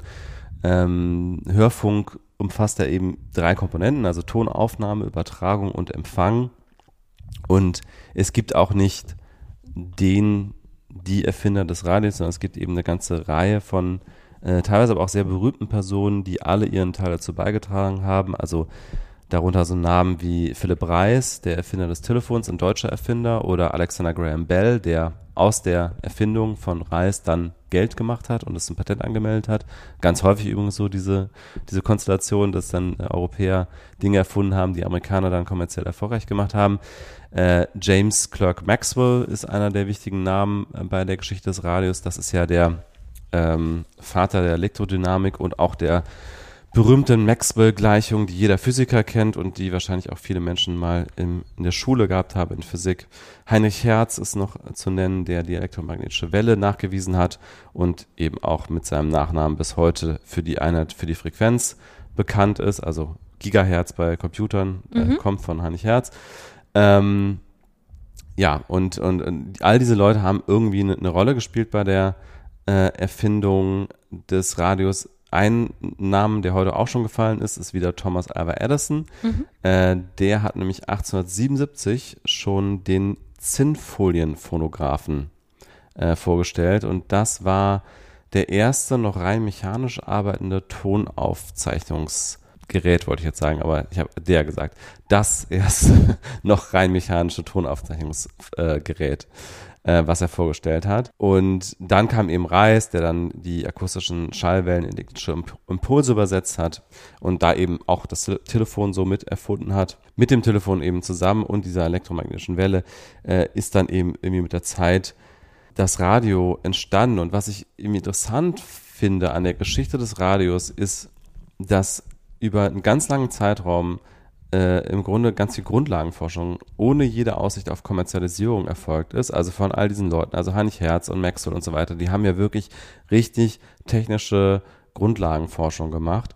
Und am Ende ist was entstanden, was dann riesiges kommerzielles Potenzial hatte. Dann habe ich noch ein bisschen weiter geguckt, was ist dann ab 1910 eigentlich noch entstanden. Also ähm, 1916 ist die Geburt des Amateurfunks. 1919 gab es die erste kommerzielle Radiostation. Die hieß übrigens äh, PCGG in Den Haag. Und das ähm, stand für Prachtkonzerten gratis geben. Also mhm. Prachtkonzerte gratis gegeben. Und das war auch ganz lange die, diese Vorstellung von Radio, dass das eigentlich in erster Linie eine Übertragung von Musik äh, sein wird. Und diese ganzen anderen Formate, die ja dann entstanden sind, auch diese propagandistische äh, Wirkung des Radios, die man dann zum Beispiel im Dritten Reich gesehen hat, die wurde ganz lange gar nicht so gesehen. Der Mensch, der 1910 diese erste Radioübertragung, wenn man das so nennen möchte, realisiert hat, also dieser, das ist Lee DeForest, ähm, dem hat das Ganze übrigens nicht besonders viel Glück gebracht. Der ist dann in etlichen Patentauseinandersetzungen verwickelt gewesen und hat äh, letztlich das Vermögen, was ihm seine Erfindung eingebracht hat, ähm, in Gerichtsauseinandersetzungen äh, verloren. Äh, er war viermal verheiratet und scheiterte in mehreren Unternehmen, äh, wurde von einigen Geschäftspartnern betrogen und war auch noch wegen Aktienbetrugs angeklagt, von dessen Vorwurf er später freigesprochen wurde. Also der hatte jetzt kein glückliches Leben, aber er hatte eigentlich äh, auch eine, eine sehr wichtige Rolle bei der ganzen Erfindung des Radios, äh, weil er nicht nur diese Aufnahme organisiert 1910, äh, sondern auch eben diese Erfindung gemacht hat, die das ermöglicht hat. Und zwar zitiere ich da einfach mal aus einer Werbung aus dem Jahr 1907, äh, wo seine Erfindung beschrieben wird, was sie ermöglicht. It will soon be possible to distribute grand opera music from transmitters placed on the stage of Metropolitan Opera House by a radio telephone station on the roof to almost any dwelling in Greater New York and vicinity. The same applies to large cities. Church music, lectures, etc. can be spread abroad by radio telephone. So war seine Werbung für das, was er da erfunden hat. Ja, das hat natürlich auch eine Entwicklung bedeutet, die vielleicht vorher so in dieser Dimension nur der Buchdruck geschafft hat. Also, dass ähm, so viele Menschen ähm, die Möglichkeit hatten, auf bestimmte Informationen, die gleichzeitig versendet wurden, äh, zuzugreifen. Also das kann man sich ja heute eigentlich kaum noch vorstellen, dass diese Gleichzeitigkeit nicht existiert. Also dass nicht gleichzeitig alle mitkriegen, was los ist. Genau, ich würde auch sagen, dass die Erfindung des Radios im Grunde diese Gesellschaft, die wir heute kennen, geformt hat, in der es eine Gleichzeitigkeit der Informationen gibt, ohne gleichzeitig die Lebensverhältnisse angeglichen zu haben. Ja. Mit allen daraus folgenden ähm, relevanten Dinge, die heute ja. noch unsere Welt bestimmen, also auch Migrationsdruck zum Beispiel. Ja. Also dass, dass Menschen auf der anderen Seite des Planeten sehen, wie wir hier leben und gleichzeitig aber eben nicht so leben wie wir, das führt eben zu diesen ganzen Spannungen, die wir bis heute, noch, ja. die wir bis heute äh, mitbekommen. Und mir ist dann auch in Vorbereitung. Wobei man vielleicht auch dazu sagen muss, wenn, wenn einem halt das Haus zerbombt wird, dann will man halt weg. so. Es gibt natürlich Situationen, die einem zum Fliehen zwingen, die jetzt nicht irgendwie nur der Neid auf größeren Wohlstand klar, bedeuten. Klar, also es gibt natürlich. Aber das äh, meintest du ja nee, auch. Nee, genau. Aber es gibt, es gibt natürlich trotzdem unbestreitbar auch einen allgemeinen Migrationsdruck ähm, von ärmeren Ländern in, in reichere Länder, auch ohne Krieg und so weiter. Und mir ist da ein Zitat eingefallen von William Gibson, der später ja Neuromancer geschrieben hat und damit auch den, äh, den, äh, den Begriff Cyberspace erfunden hat und so dieses ganze Genre des Cyberpunk. Äh, die Zukunft ist schon da, sie ist nur ungleich verteilt, hat er schon in den 80ern geschrieben und Ah, das finde ich äh, schön, gilt ja. bis heute noch. Und das Radio zeigt da eben, ähm, also macht das eben transparent. Also das, das äh, Gleichzeitigkeit der Informationen ist irgendwie vorhanden, aber es ist eben keine Gleichzeitigkeit der, der Lebensverhältnisse und der Bedingungen vorhanden. Hm. Damit kommen wir jetzt vielleicht zur letzten, nee, nicht zur letzten, zur, zur nächsten Kategorie. Äh, Leben und Tod. Beziehungsweise um Leben und Tod. Um Leben und Tod, genau. Ähm, ja, Eine Person, die in diesem Jahr geboren wurde und in diesem Jahr gestorben ist. Welche hast du? Ich, wollte gerade sagen, ich bin sehr gespannt, wen du hast. so. Wir können ja, wir können uns ja abwechseln. Wir haben ja äh, genau zwei geborene Personen, zwei Verstorbene. Ähm, dann steige ich mal ein mit Mutter Teresa. Die habe ich gar nicht entdeckt. Die, die ist damals geboren. Am worden. 26. August 1910. Ah, okay.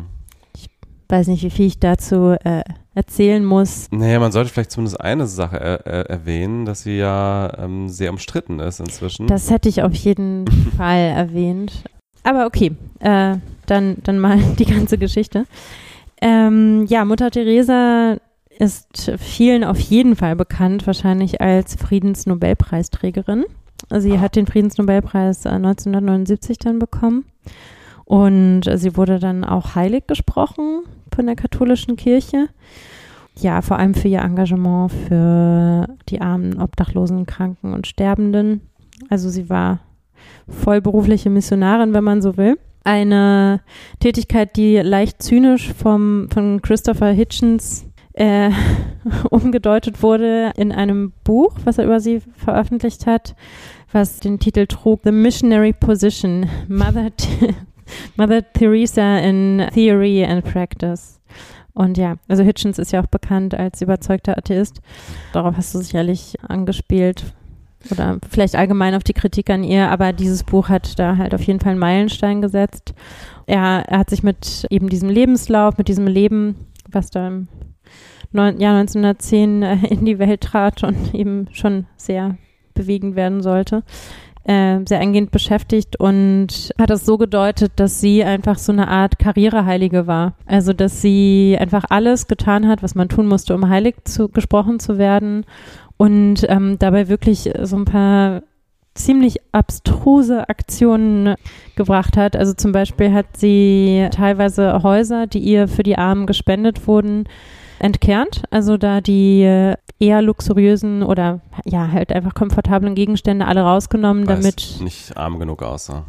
Ja. ja nicht nur aussah, sondern sie wollte oder ihre Überzeugung war, dass man die Stimme des Gottes oder die Stimme Gottes, es gibt ja nur einen für sie, also dass man irgendwie den, den Herrn halt nur äh, ähm, hören oder empfinden kann, wenn man sich im Schmerz, in, im Leid, in der Agonie, in der Armut befindet. Genau, es gab da verschiedene dieser Dinge. Ich hatte mal gelesen, sie hat Schmerzmittel verweigert den Kranken, weil sie halt auch, also weil dieses Ideal der Armut und des Schmerzes, was sie aus der Bibel abgeleitet hat, das hat sie halt versucht, äh, sozusagen den Menschen aufzuzwingen, ohne dass die jemals gefragt worden wären. Genau. Ähm, und hat auch mal, ich glaube, 300 Matratzen oder sowas vernichten lassen, weil sie ihr zu bequem und zu luxuriös waren, die gespendet wurden. Ja, ja, genau. Und solche Geschichten. Ja. Also man sieht einfach, sie war tatsächlich, also entweder war sie sehr, sehr äh, gläubig, in, äh, verblendet gläubig, oder sie war wirklich sehr, äh, hat sehr starkes Kalkül dahinter gehabt, dass sie eben auch diese Bilder produzieren wollte von Armut, die ihr dann letztlich diese Karriere ermöglicht haben als, Mhm. als Heilige.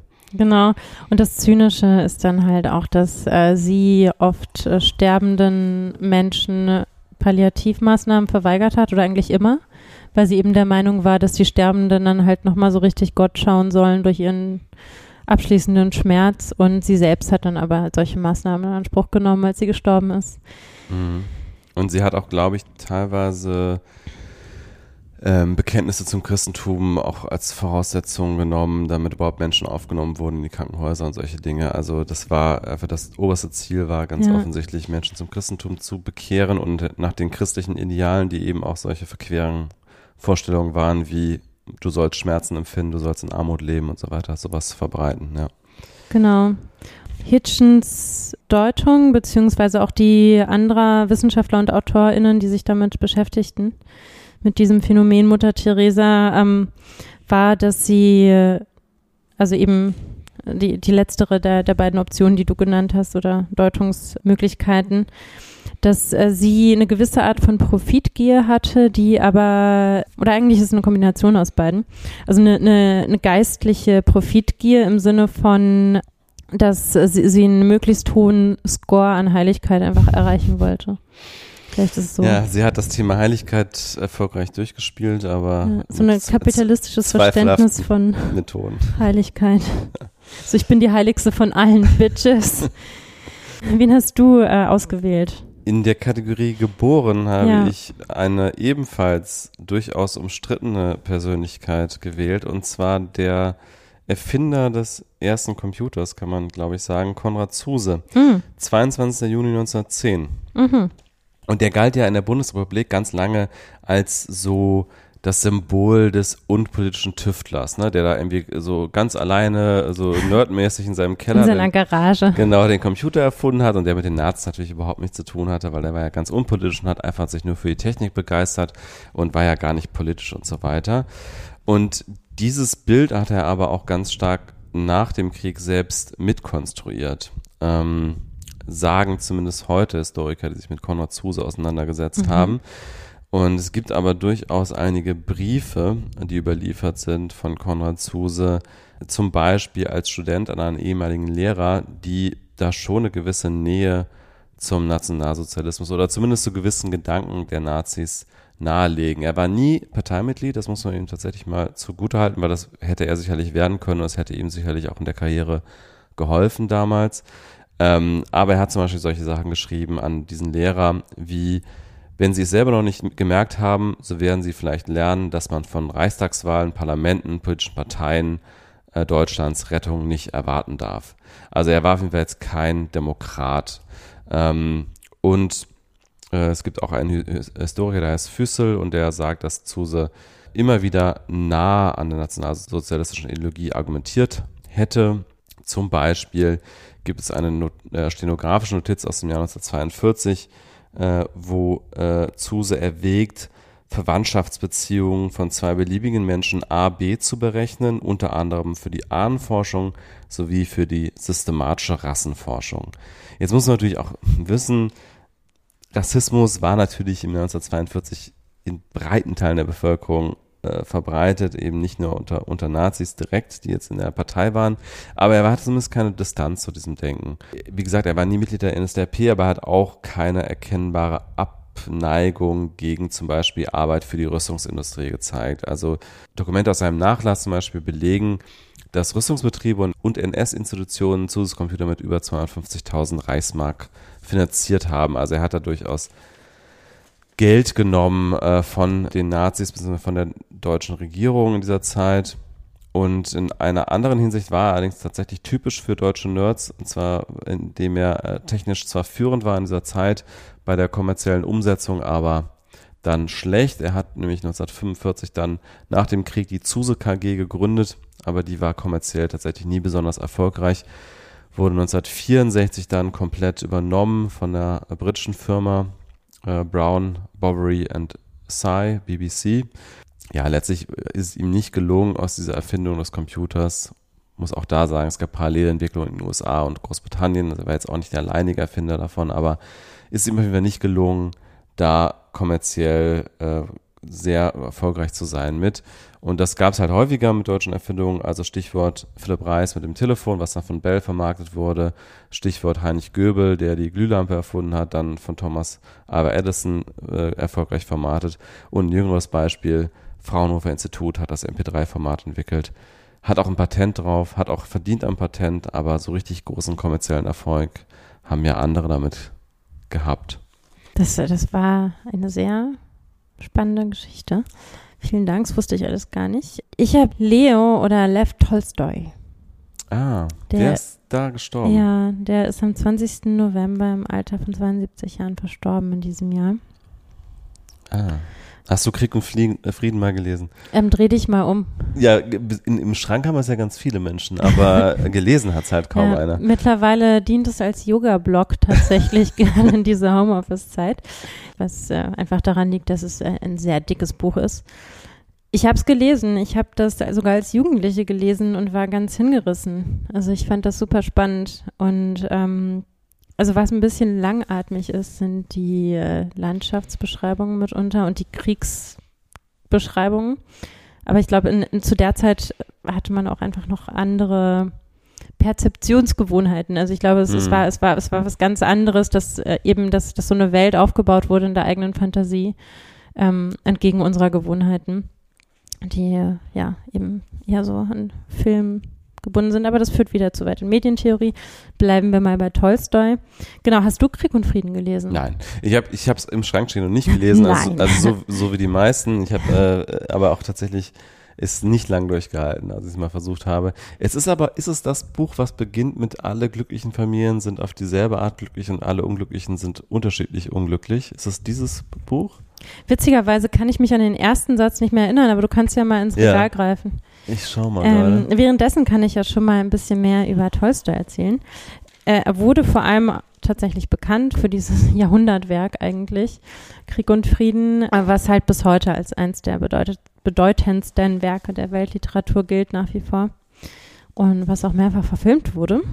Und das Besondere war vielleicht, dass anschauliches Zeitdokument war. Also es ist eine Mischung aus historischem Roman und eben diesen ewigen Kriegsdarstellungen, also politisch, militärisch und äh, einigen Analysen äh, der damaligen Feudalgesellschaft in Russland während der napoleonischen Ära, die ja Anfang des 19. Jahrhunderts noch in Russland herrschte, in, der, äh, in dem das Buch dann auch angesiedelt ist zeitlich. Da drin geht es dann halt um mehrere Angehörige von Adelsfamilien und deren Verwicklung in diese historischen Ereignisse.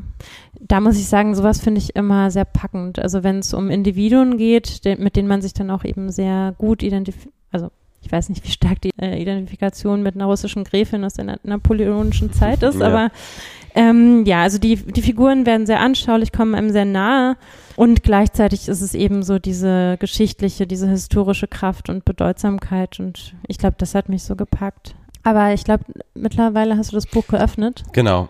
Ich kann mal auflösen. Also den Satz, den ich gerade versucht habe, aus dem Gedächtnis zu zitieren und der äh, folgendermaßen lautet. Alle glücklichen Familien gleichen einander, jede unglückliche Familie ist auf ihre eigene Art unglücklich. Der stammt von Tolstoi, aber aus einem anderen Werk, und zwar aus Anna Karenina.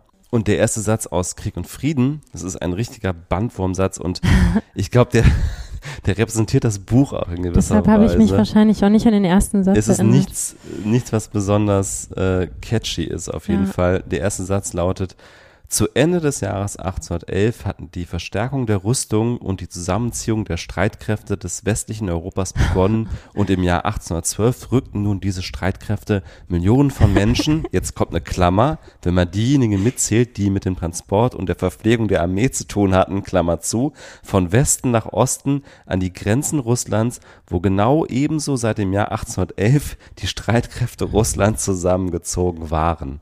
Das ist der erste Satz aus. Ich glaube, ich ich war eine sehr eigenartige Jugendliche, dass ja. ich das so cool fand. Dass du nach dem Aber ersten Satz nicht ausgestiegen bist, ist schon verwunderlich, ja. Es ist ja auch schon ewig her, also bestimmt schon 15 Jahre. Ich kann mich natürlich an viele Details der Lektüre nicht mehr erinnern, aber an das Gefühl. Das war irgendwie so ein Gefühl, dass man an was ganz Wichtigem dran ist. Das hm. hat sich so beim, beim Lesen übertragen. Also, dass, dass es wirklich um was geht. Das hatte ich bei wenigen Büchern und ich glaube, deshalb ist es auch berechtigt.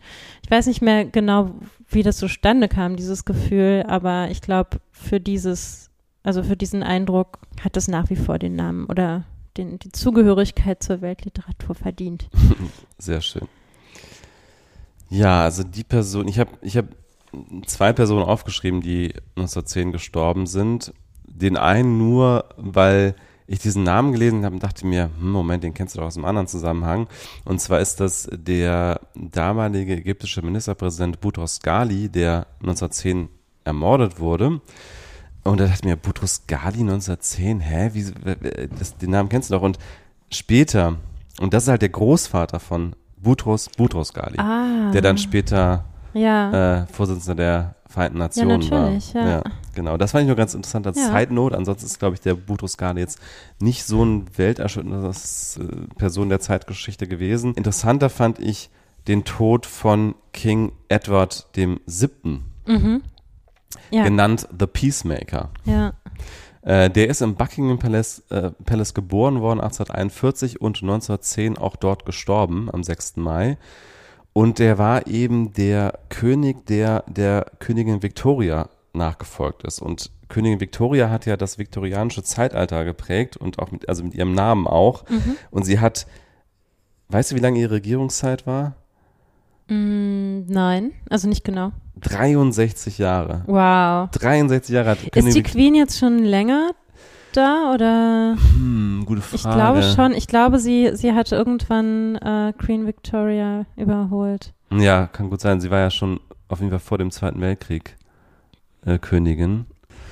Genau, also auf jeden Fall ist Königin Victoria 1901 gestorben und dann hat eben dieser ähm, König Edward oder au- auf Deutsch, also König Eduard auf Deutsch oder auf Englisch äh, King Ed- Edward der siebte übernommen. Mit ihm hat sich eigentlich auch schon der große Konflikt Europas dann klar abgezeichnet, äh, weil er nämlich äh, gute Beziehungen ähm, zu anderen europäischen Mächten aufgebaut hat, insbesondere Frankreich, also Großbritannien und Frankreich waren ja lange verfeindet und in Konkurrenz und er hat dann äh, begonnen, da gute Beziehungen aufzubauen mit Frankreich ähm, und mh, gleichzeitig aber eben hat sich das Verhältnis zu Deutschland ähm, deutlich abgekühlt, also gerade mit äh, Wilhelm II., ähm, das war übrigens sein Neffe und man nennt ihn auch den Onkel Europas, so. äh, weil äh, er mit allen möglichen, also fast allen europäischen Adelsfamilien verwandt war. Also er war Onkel von Kaiser Wilhelm II. durch seine Frau Alexandra. Er war auch Onkel des Zaren Nikolaus II. Also er war auch noch Schwiegervater von König Hakon dem Siebten in- aus Norwegen und gleichzeitig sein, sein Onkel. Äh, er war Schwager der Könige von Griechenland und Dänemark, äh, Georg I. und Friedrich VIII. Ähm, und äh, seine Nichte war äh, mit Alfons dem Achten von Spanien verheiratet. Also er war deswegen der Onkel Europas, also er war mehrfacher Onkel von verschiedenen dieser äh, Könige, die gleichzeitig regierten und über verschiedene andere Wege auch noch verbannt. Also es sind nur Beispiele hier. Also er ist wirklich extrem stark verbandelt gewesen mit dem Rest von Europa. Und das war auch der Grund, warum er erstens diese Isolationspolitik von äh, dem Vereinigten Königreich beendet hat. Also ähm, die sogenannte Splendid Isolation, die unter König Victoria ähm, die Maßgabe der Außenpolitik von Großbritannien war. Also dass man sagt, wir sind eine Insel und wir halten uns aus den Konflikten Europas raus. Ähm, das hat er beendet, unter anderem mit der äh, Ent- Entente Cordiale 1904, wo es ein Versöhnungsabkommen mit Frankreich gab. Und, und er hat diese Allianzen äh, sowohl mit Frankreich als auch mit Russland dann, äh, 1907 gab es den britisch-russischen Vertrag, geschmiedet als Verteidigung gegen Deutschland, weil er eben dieses schlechte Verhältnis zu Wilhelm II. hatte. Und das hat so ein bisschen diese, diese ähm, Voraussetzungen geschaffen für das, was dann eben später im Ersten Weltkrieg auch eskaliert ist. Und wie gesagt, 1910 ist er gestorben. Kurz als äh, Ja. Update, ich habe gerade nachgeschaut und tatsächlich ist Queen Elizabeth die zweite, das nicht nur die längste britische Monarchin, also die, ähm, die Monarchin Großbritanniens mit der längsten Regierungszeit, sondern auch das derzeit am längsten amtierende Staatsoberhaupt der Welt. Okay. Aber das scheint da in der Familie zu liegen, dass man sehr lange auf dem Thron sitzt, als wenn man als Frau auf den Thron kommt. Ja. Genau, und dann eben 1910 ist, ist, ähm, ist äh, Edward eben gestorben und damit beliebt dann letztlich Kaiser Wilhelm II. als letzter verbliebener starker Mann Europas und das Ja. hat auch wieder dann stärker zu dieser Konfrontation geführt. Hast du eigentlich The Crown gesehen? Nee, habe ich nicht. Ich habe aber äh, andere davon äh, berichten hören, unter anderem die äh, Begegnung von Margaret Thatcher und äh, Queen Elizabeth II. Das muss so ganz interessant sein. Ja, vielleicht kommen wir da auch äh, später nochmal drauf, wenn, wenn wir von Maggie reden. Genau, damit wären wir dann beim, bei der Kategorie kurioses Altersobjekt, oder? Ja, gerne. Ähm, Es sei denn, du willst auf die Futuristen nochmal eingehen jetzt. ähm, ja, an sich haben die auf jeden Fall äh, Erwähnung verdient. Ist halt die Frage, in welchem Jahr. Warum jetzt genau 1910? Was ist da? Ich glaube, das Manifest ist von 1909. Das, genau. Und ähm, Umberto Bo- Boccioni, der auch zu den Futuristen gehörte, präsentierte halt am 11. Februar 1910 das Manifest der futuristischen Malerei. ah, okay. Und äh, Filippo Tommaso Marinetti hatte eben 1909 äh, das allgemeine futuristische Manifest publiziert. Und damit war halt diese avantgardistische Kunstbewegung Futurismus begründet. Aber das geht in den nächsten Jahren auch noch weiter und äh, es gab, das äh, möchte ich unbedingt dann auch in einer äh, folgenden Folge nochmal Ja. aufnehmen, ähm, dass äh, es gab eine, ein Manifest für die futuristische Küche. Also Okay, es wurde halt immer, immer äh, umfassender irgendwie die futuristische Vorstellung. Aber das würde mich jetzt gerade mal sehr interessieren. Was, was gehört denn zur futuristischen Küche? Also, D- d- so weit sind wir noch nicht. Okay, Das- okay, Das okay. wird später nochmal heißen. Okay. Kleiner Cliffhanger. also es muss ja irgendwas mit Krieg oder Frauenverachtung zu tun haben oder so. Nee, es ist noch wilder. Okay. Gut, dann also das kuriose Alltagsobjekt. Ich habe keins. Hast du was gefunden? Mm, ja, ähm, wobei es nicht so kurios ist. Vielleicht war es damals kurios. Ähm, und eigentlich war es auch erneut kurios, als es im Jahr 2020 in unser Leben trat, nämlich die Maske als allgegenwärtiger Ja. Gegenstand. Ähm, allerdings ist es ja in asiatischen Ländern eh so, dass das äh, so fast schon zum öffentlichen Bild gehört, dass Leute mit Maske rumlaufen. Äh, bei uns nicht. Bei uns war das dieses Jahr neu und neu war es auch in China im Jahr 1910. Also wie gesagt, gab es ja eine ganz furchtbare Pestepidemie. Der chinesische Arzt Wu Liente hat damals entdeckt, dass die Krankheit über die Luft verbreitet wurde. Also Hm. Aerosole wissen ja jetzt wirklich alle, sind ja alle Hobby-Virologen geworden. Und Naja, manche bestreiten es ja immer noch, aber dass, dass es über Luft übertragen wird, so unter Oh. Okay. Corona-Leugner-Demos und so. Ja, da, da habe ich mich bewusst nicht Ja. mehr so eingehend beschäftigt in letzter Zeit.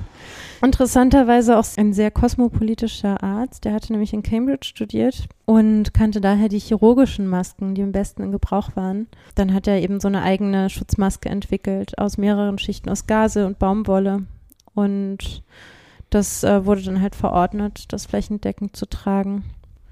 Ja, so ein bisschen ironisch auch vielleicht Thema Querdenker. Es, es war dort ein französischer Arzt vor Ort, ein gewisser Jérôme Mesny. Und der weigerte sich halt eine Maske zu tragen und verstarb wenige Tage, äh, nachdem er Patienten besucht hatte, selbst an der Pest. Ein früher Querdenker. Ja, Genau, Okay. und ähm, danach wurde das dann so richtig umfassend und es wurden tatsächlich ungefähr 60.000 Masken verteilt, also so viele Masken verteilt, wie äh, Menschen daran gestorben waren. Hm. Ja, es, es war dann auch wirklich erfolgreich. Also dieser Wu Liante ähm, schafft es halt dadurch, die Epidemie einzudämmen. Ja, dann ähm, hatte das insofern auch noch weitere Folgen, als dass das au- auch nach Europa überging. Dazu kommen wir vielleicht in äh, Folge 8 oder 9, als es nämlich natürlich, wie wir inzwischen wahrscheinlich auch alle wissen, zur spanischen Grippe kam in Europa. Und da hatte man dann halt damals äh, schon aus der chinesischen Erfahrung gelernt und da gehörten dann Masken auch zum Alltagsbild. Aber wie gesagt, das werden wir sicherlich nochmal aufgreifen. Hast du einen Fun Fact Ähm, für das Jahr 1910? ich finde, mit dem Kometen habe ich das schon mit Ja. abgedenkt. Das stimmt. Ich habe leider nichts. Du hattest mal einen Fun Fact erwähnt. Ach so, stimmt, ich hatte die, die, die Bevölkerungs... ähm, genau, Wien. Dein, dein, Kannst du gerne haben. du hast mal gesagt, Wien hatte knapp mehr Einwohner als Berlin Jahr 1910. Genau, das, das fand ich ganz faszinierend, diese, diese Verhältnisse. Ja, Ich habe es mir jetzt gar nicht mehr mitgenommen in die Sendung. Ähm, ich glaube, du hast das hier irgendwo noch. ja ich habe es aufgeschrieben, ich hab's hier äh, aufgeschrieben. Gleichzeitig war Berlin aber noch größer als Tokio, Shanghai und Bombay. Genau. Und ich, das fand ich faszinierend, also wie Ja. sehr sich das verändert hat. Ja. Auf jeden Fall. Ähm, dann der Legacy-Check. Da hatte ich ja jetzt schon meinen Radioteil, der mit gegolten hat. Hast du da noch was anderes? Ja, und wir haben es ja auch immer mal wieder so mitgenommen, Hm. so wenn wir über einzelne Ereignisse gesprochen haben. Also vielleicht noch ganz kurz die, die Kategorie auch erklären. Ne? Also ich meine, Fun Fact ist ja sicherlich selbsterklärend auch kurioses Alltagsobjekt, aber der Legacy-Check ist immer die Frage, wo werden die Folgen des Jahres 1910 noch heute spürbar? Mein Problem ist da jetzt, dass wir nicht so umfassend über den Futurismus gesprochen haben, so. weil ich den beim Thema Kunst einfach vergessen habe über der Wiener Moderne.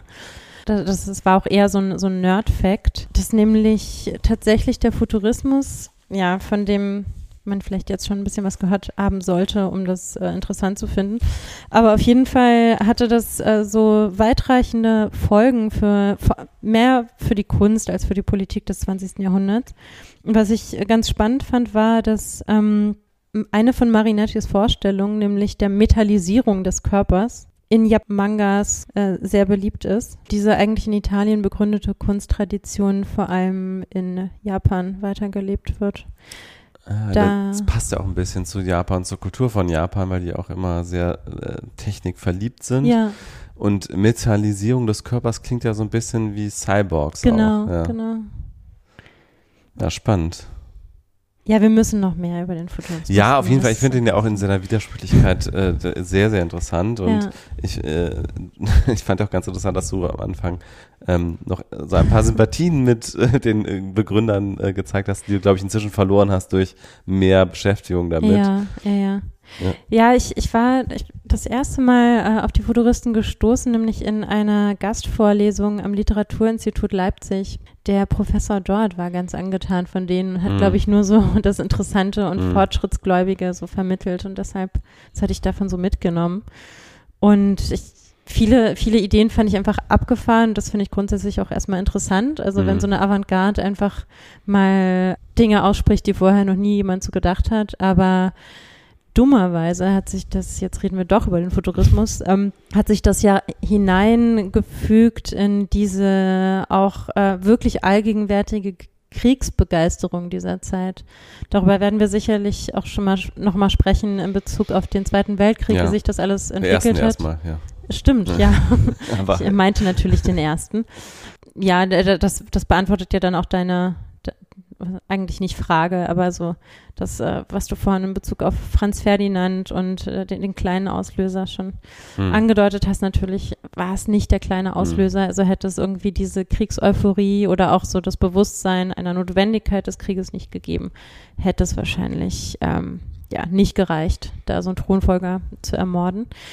Werden wir später nochmal zu kommen, aber auf jeden Fall ähm, waren entsprechend auch die Futuristen halt wahnsinnig kriegsbegeistert, frauenverachtend und es ging halt irgendwie so darum, mit radikal mit allem Alten zu brechen und höher, schneller, weiter. Wir äh, revolutionieren die Welt und haben dabei aber eben schon dieses halt doch sehr faschistische Ideal des äh, irgendwie übermenschlichen Helden, der irgendwie einmal über die Welt rast und für Ordnung sorgt. Äh, zuerst mal für Unordnung, dann für Ordnung. Wie gesagt, alles sehr widersprüchlich. Und ich, ich freue mich wirklich schon sehr darauf, äh, die Menüvorstellung eines überzeugten Futuristen hier zu erklären, ich auch zu sehr erzählen, gespannt, auf jeden wiederzugeben Fall. Podcast.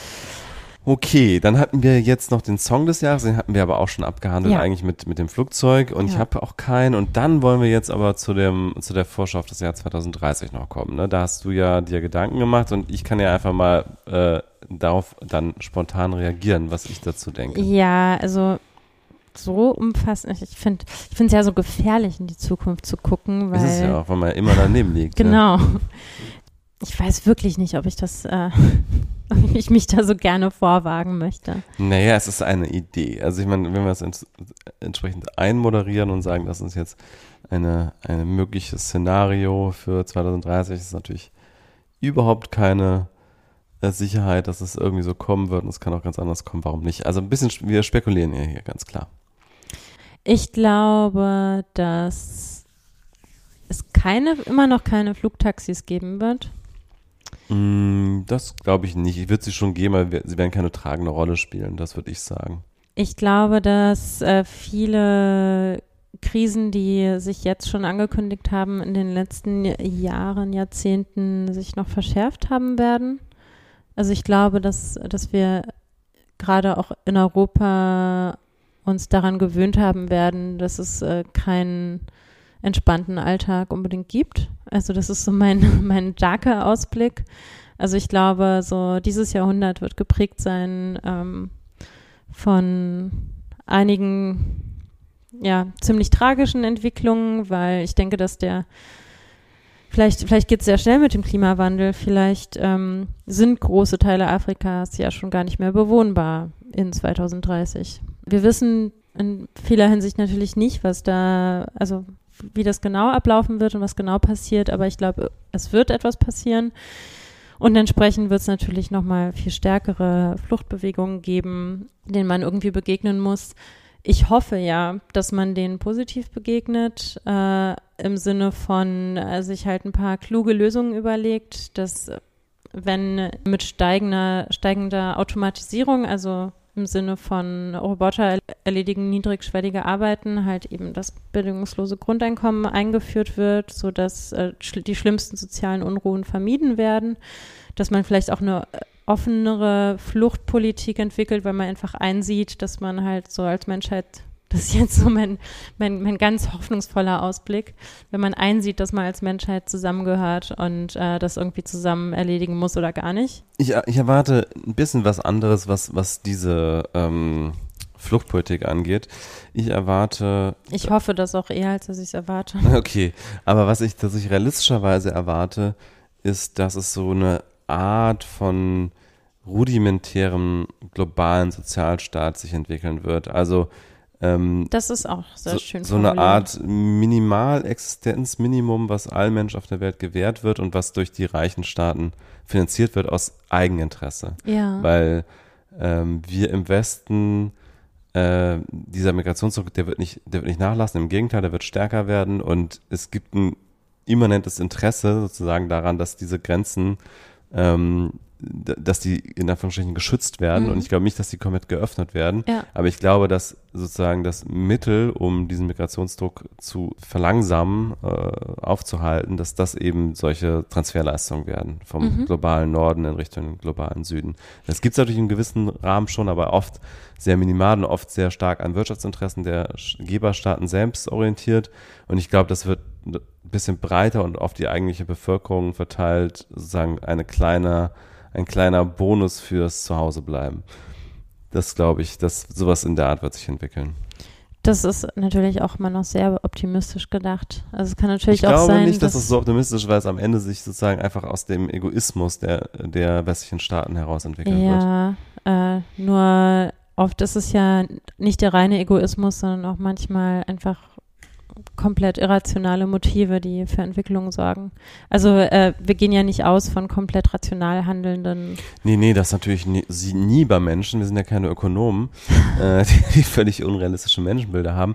Nur ich glaube, dass bei dieser, Und auch keine Astrologen. Genau. Nur ich glaube, dass bei dieser äh, politischen Entscheidung kommen letztlich zwei Ränder auch zusammen, äh, wenn du einen Linken fragst, sollen wir die, äh, wollen wir den globalen Süden wirtschaftlich unterstützen, wird er Ja sagen. Wenn du einen Rechten fragst, wird er auch Ja sagen. Zumindest wenn du ihn das so begründest, dass mhm. die Leute dann zu Hause bleiben. Mhm. So, das heißt, da kannst du eine ganz ungewöhnliche politische, äh, politische Koalition äh, schmieden mhm. und äh, am Ende sind sozusagen in Anführungsstrichen alle glücklich. Aber man macht das doch auch jetzt nicht so, dass man irgendwie einen Schritt zurücktritt und, und sagt, okay, wie können, was können wir wirklich tun, um den Leuten vor Ort zu helfen? Also es wird ja eher noch schlimmer gemacht. Also da, da werden ja noch eher Lebensräume weiter zerstört.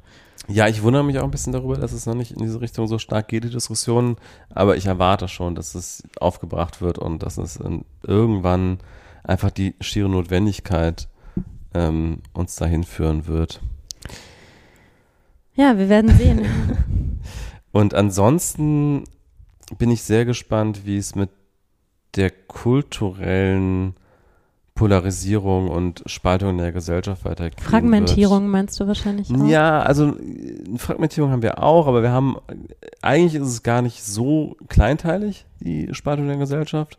Wenn man sich jetzt mal die USA und Europa anschaut, also USA noch stärker, dieses Trump-Amerika und das andere Amerika. Das sind ja, äh, klar, es gibt auch Fragmentierung, es gibt auch Subkulturen, die klein sind und so weiter und, aber so, wenn du es trotzdem dir grob anschaust, hast du schon einfach auch zwei Amerikas letztlich. Äh, also eine viel tiefere, auch bipolare Spaltung der, der USA als wahrscheinlich oder gut, im Bürgerkrieg hat es ähnlich gehabt natürlich, äh, im, im, Civil War, aber ansonsten hat es das jetzt im 20. Jahrhundert eigentlich nicht mehr in der Form. Ähm, und, und das ist halt irgendwie so diese ganz grobe Spaltung zwischen so irgendwie linksliberal, progressiv und eben das, was Trump repräsentiert und das hast du ja in Europa auch mit Ungarn und Polen und so und hast du aber auch in Deutschland mit der AfD und in allen anderen Ländern. Ich weiß nicht, ob ich das so dual sehen würde. Also ich würde es, ich meine, es gibt natürlich noch was dazwischen auf jeden Fall und gerade auch in Europa ist das dazwischen noch relativ klar ausgeprägt, während in den USA ja die Ränder auch schon sehr, sehr stark auseinandergehen. Also wenn du jetzt irgendwie dir anschaust, wie die Diskussionen so in diesen Woke-Kreisen sind und welche Sprache die benutzen und so weiter, ist das ja schon sehr, sehr weit entfernt auch von irgendwie, was ein Amerikaner des Jahres 1970 noch verstehen würde oder so. Mhm. Ähm, also das ist dann schon, das franzt in den Rändern noch extremer aus in den USA, wie halt in den USA immer alles extremer ist. Aber so diese beiden groben politischen Richtungen, die haben sich doch schon irgendwie heraus. Oder wie, wie siehst du das? Was, was siehst du da anders? Ich habe, ich hatte eher in den letzten Jahren, beziehungsweise vielleicht auch schon so im letzten Jahrzehnt, ähm, den Eindruck, dass sich äh, immer mehr Privatsprachen nach Wittgenstein, also so private Welterklärungsmodelle aneinanderreihen. Also dass so die, die großen Polaritäten nach wie vor abgemeldet sind. Also ja, natürlich gibt es nach wie vor so, so links-rechts ähm, äh, Kämpfe die, die wahrscheinlich auch die meiste Aufmerksamkeit erhalten. Aber dass äh, so, so die konkurrierenden Welt, also Weltanschauungsmodelle immer kleinteiliger werden. Hm. Und, und sich teilweise auch gar nicht mehr vertragen mit herkömmlichen Zuordnungen. Also was ich auf jeden Fall glaube zu beobachten, ist, dass halt ein Teil der Gesellschaft in den USA auf jeden Fall sich von ähm, dem, was man sozusagen als gemeinsamen Grundkonsens der Realität lange betrachtet hat, komplett verabschiedet hat. Also es gibt halt diese, also die Verschwörungstheoretiker. Ja. Äh, und die sind natürlich, wenn man sie jetzt im Detail anschaut, sind die schon irgendwie fragmentiert, weil die alle an verschiedenste abstruse Dinge glauben, die alle nichts mit dem zu tun haben, was eine Mehrheit glaubt oder der Mainstream. Aber es gibt ja schon den gemeinsamen Nenner, dass sie alle sagen, die Mainstream anerkannte Realität ablehnen und dieses verschwörungstheoretische Denken ist ja einfach sehr, sehr breit äh, und auch immer ähnlich. Also äh, einfach immer dieses, wir lehnen das ab, was, was die Mehrheit glaubt und glauben hier unsere eigene verschwörungstheoretische ähm, Geschichte. Und deswegen würde ich es ja, also im Detail sind die fragmentiert und haben ihre eigenen Welterklärungsmodelle und sind auch nicht mehr diskursfähig untereinander. Oder untereinander vielleicht schon, weil die auch teilweise sehr widersprüchliches glauben, gerade in diesen verschwörungstheoretischen Kreisen.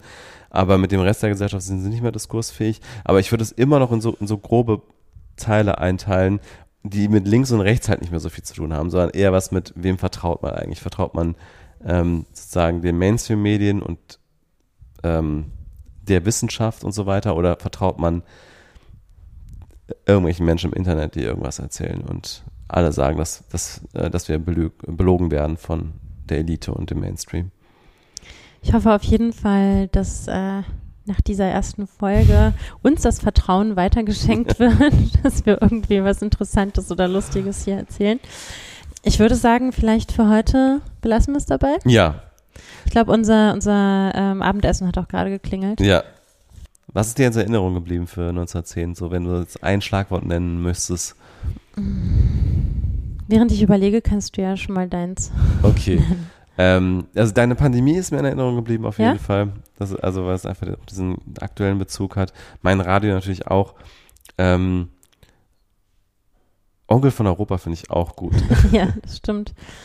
Ah, was hat mich denn am meisten beeindruckt? Also ich, ich habe ja jetzt schon so viel vom Kometen geschwärmt. Das ist ja irgendwie schon fast schon wieder so eine, so ein bisschen oll geworden durch mein. Kennst du das, wenn man sich irgendwie so viel mit einer Sache beschäftigt, dass man irgendwie erstmal dann keine Lust mehr auf sie hat? Mhm. Ja, das ist so, so geht es mir jetzt gerade mit dem Kometen. Ähm, ich glaube, ich finde an der Zeit, also das ist mir jetzt auch ähm, in der Vorbereitung aufgefallen, wie bedeutsam diese Zeit schon war für das, was wir heute erleben ja. und wie wenig bewusst mir das war. Ich habe so die, die Gründe eigentlich immer erst so ab dem ab den beiden Kriegen mhm. gesucht.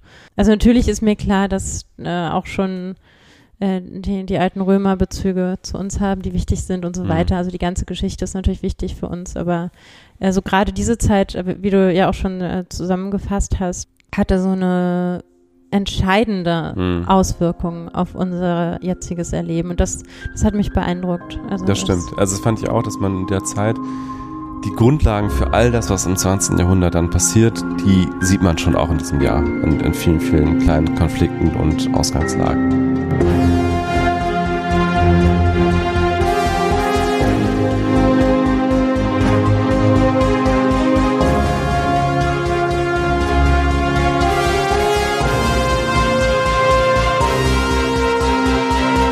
More than machinery, we need humanity. More than cleverness, we need kindness and gentleness. Without these qualities, life will be violent and all will be lost. The aeroplane and the radio have brought us closer together. The very nature of these inventions cries out for the goodness in men, cries out for universal brotherhood, for the unity of us all.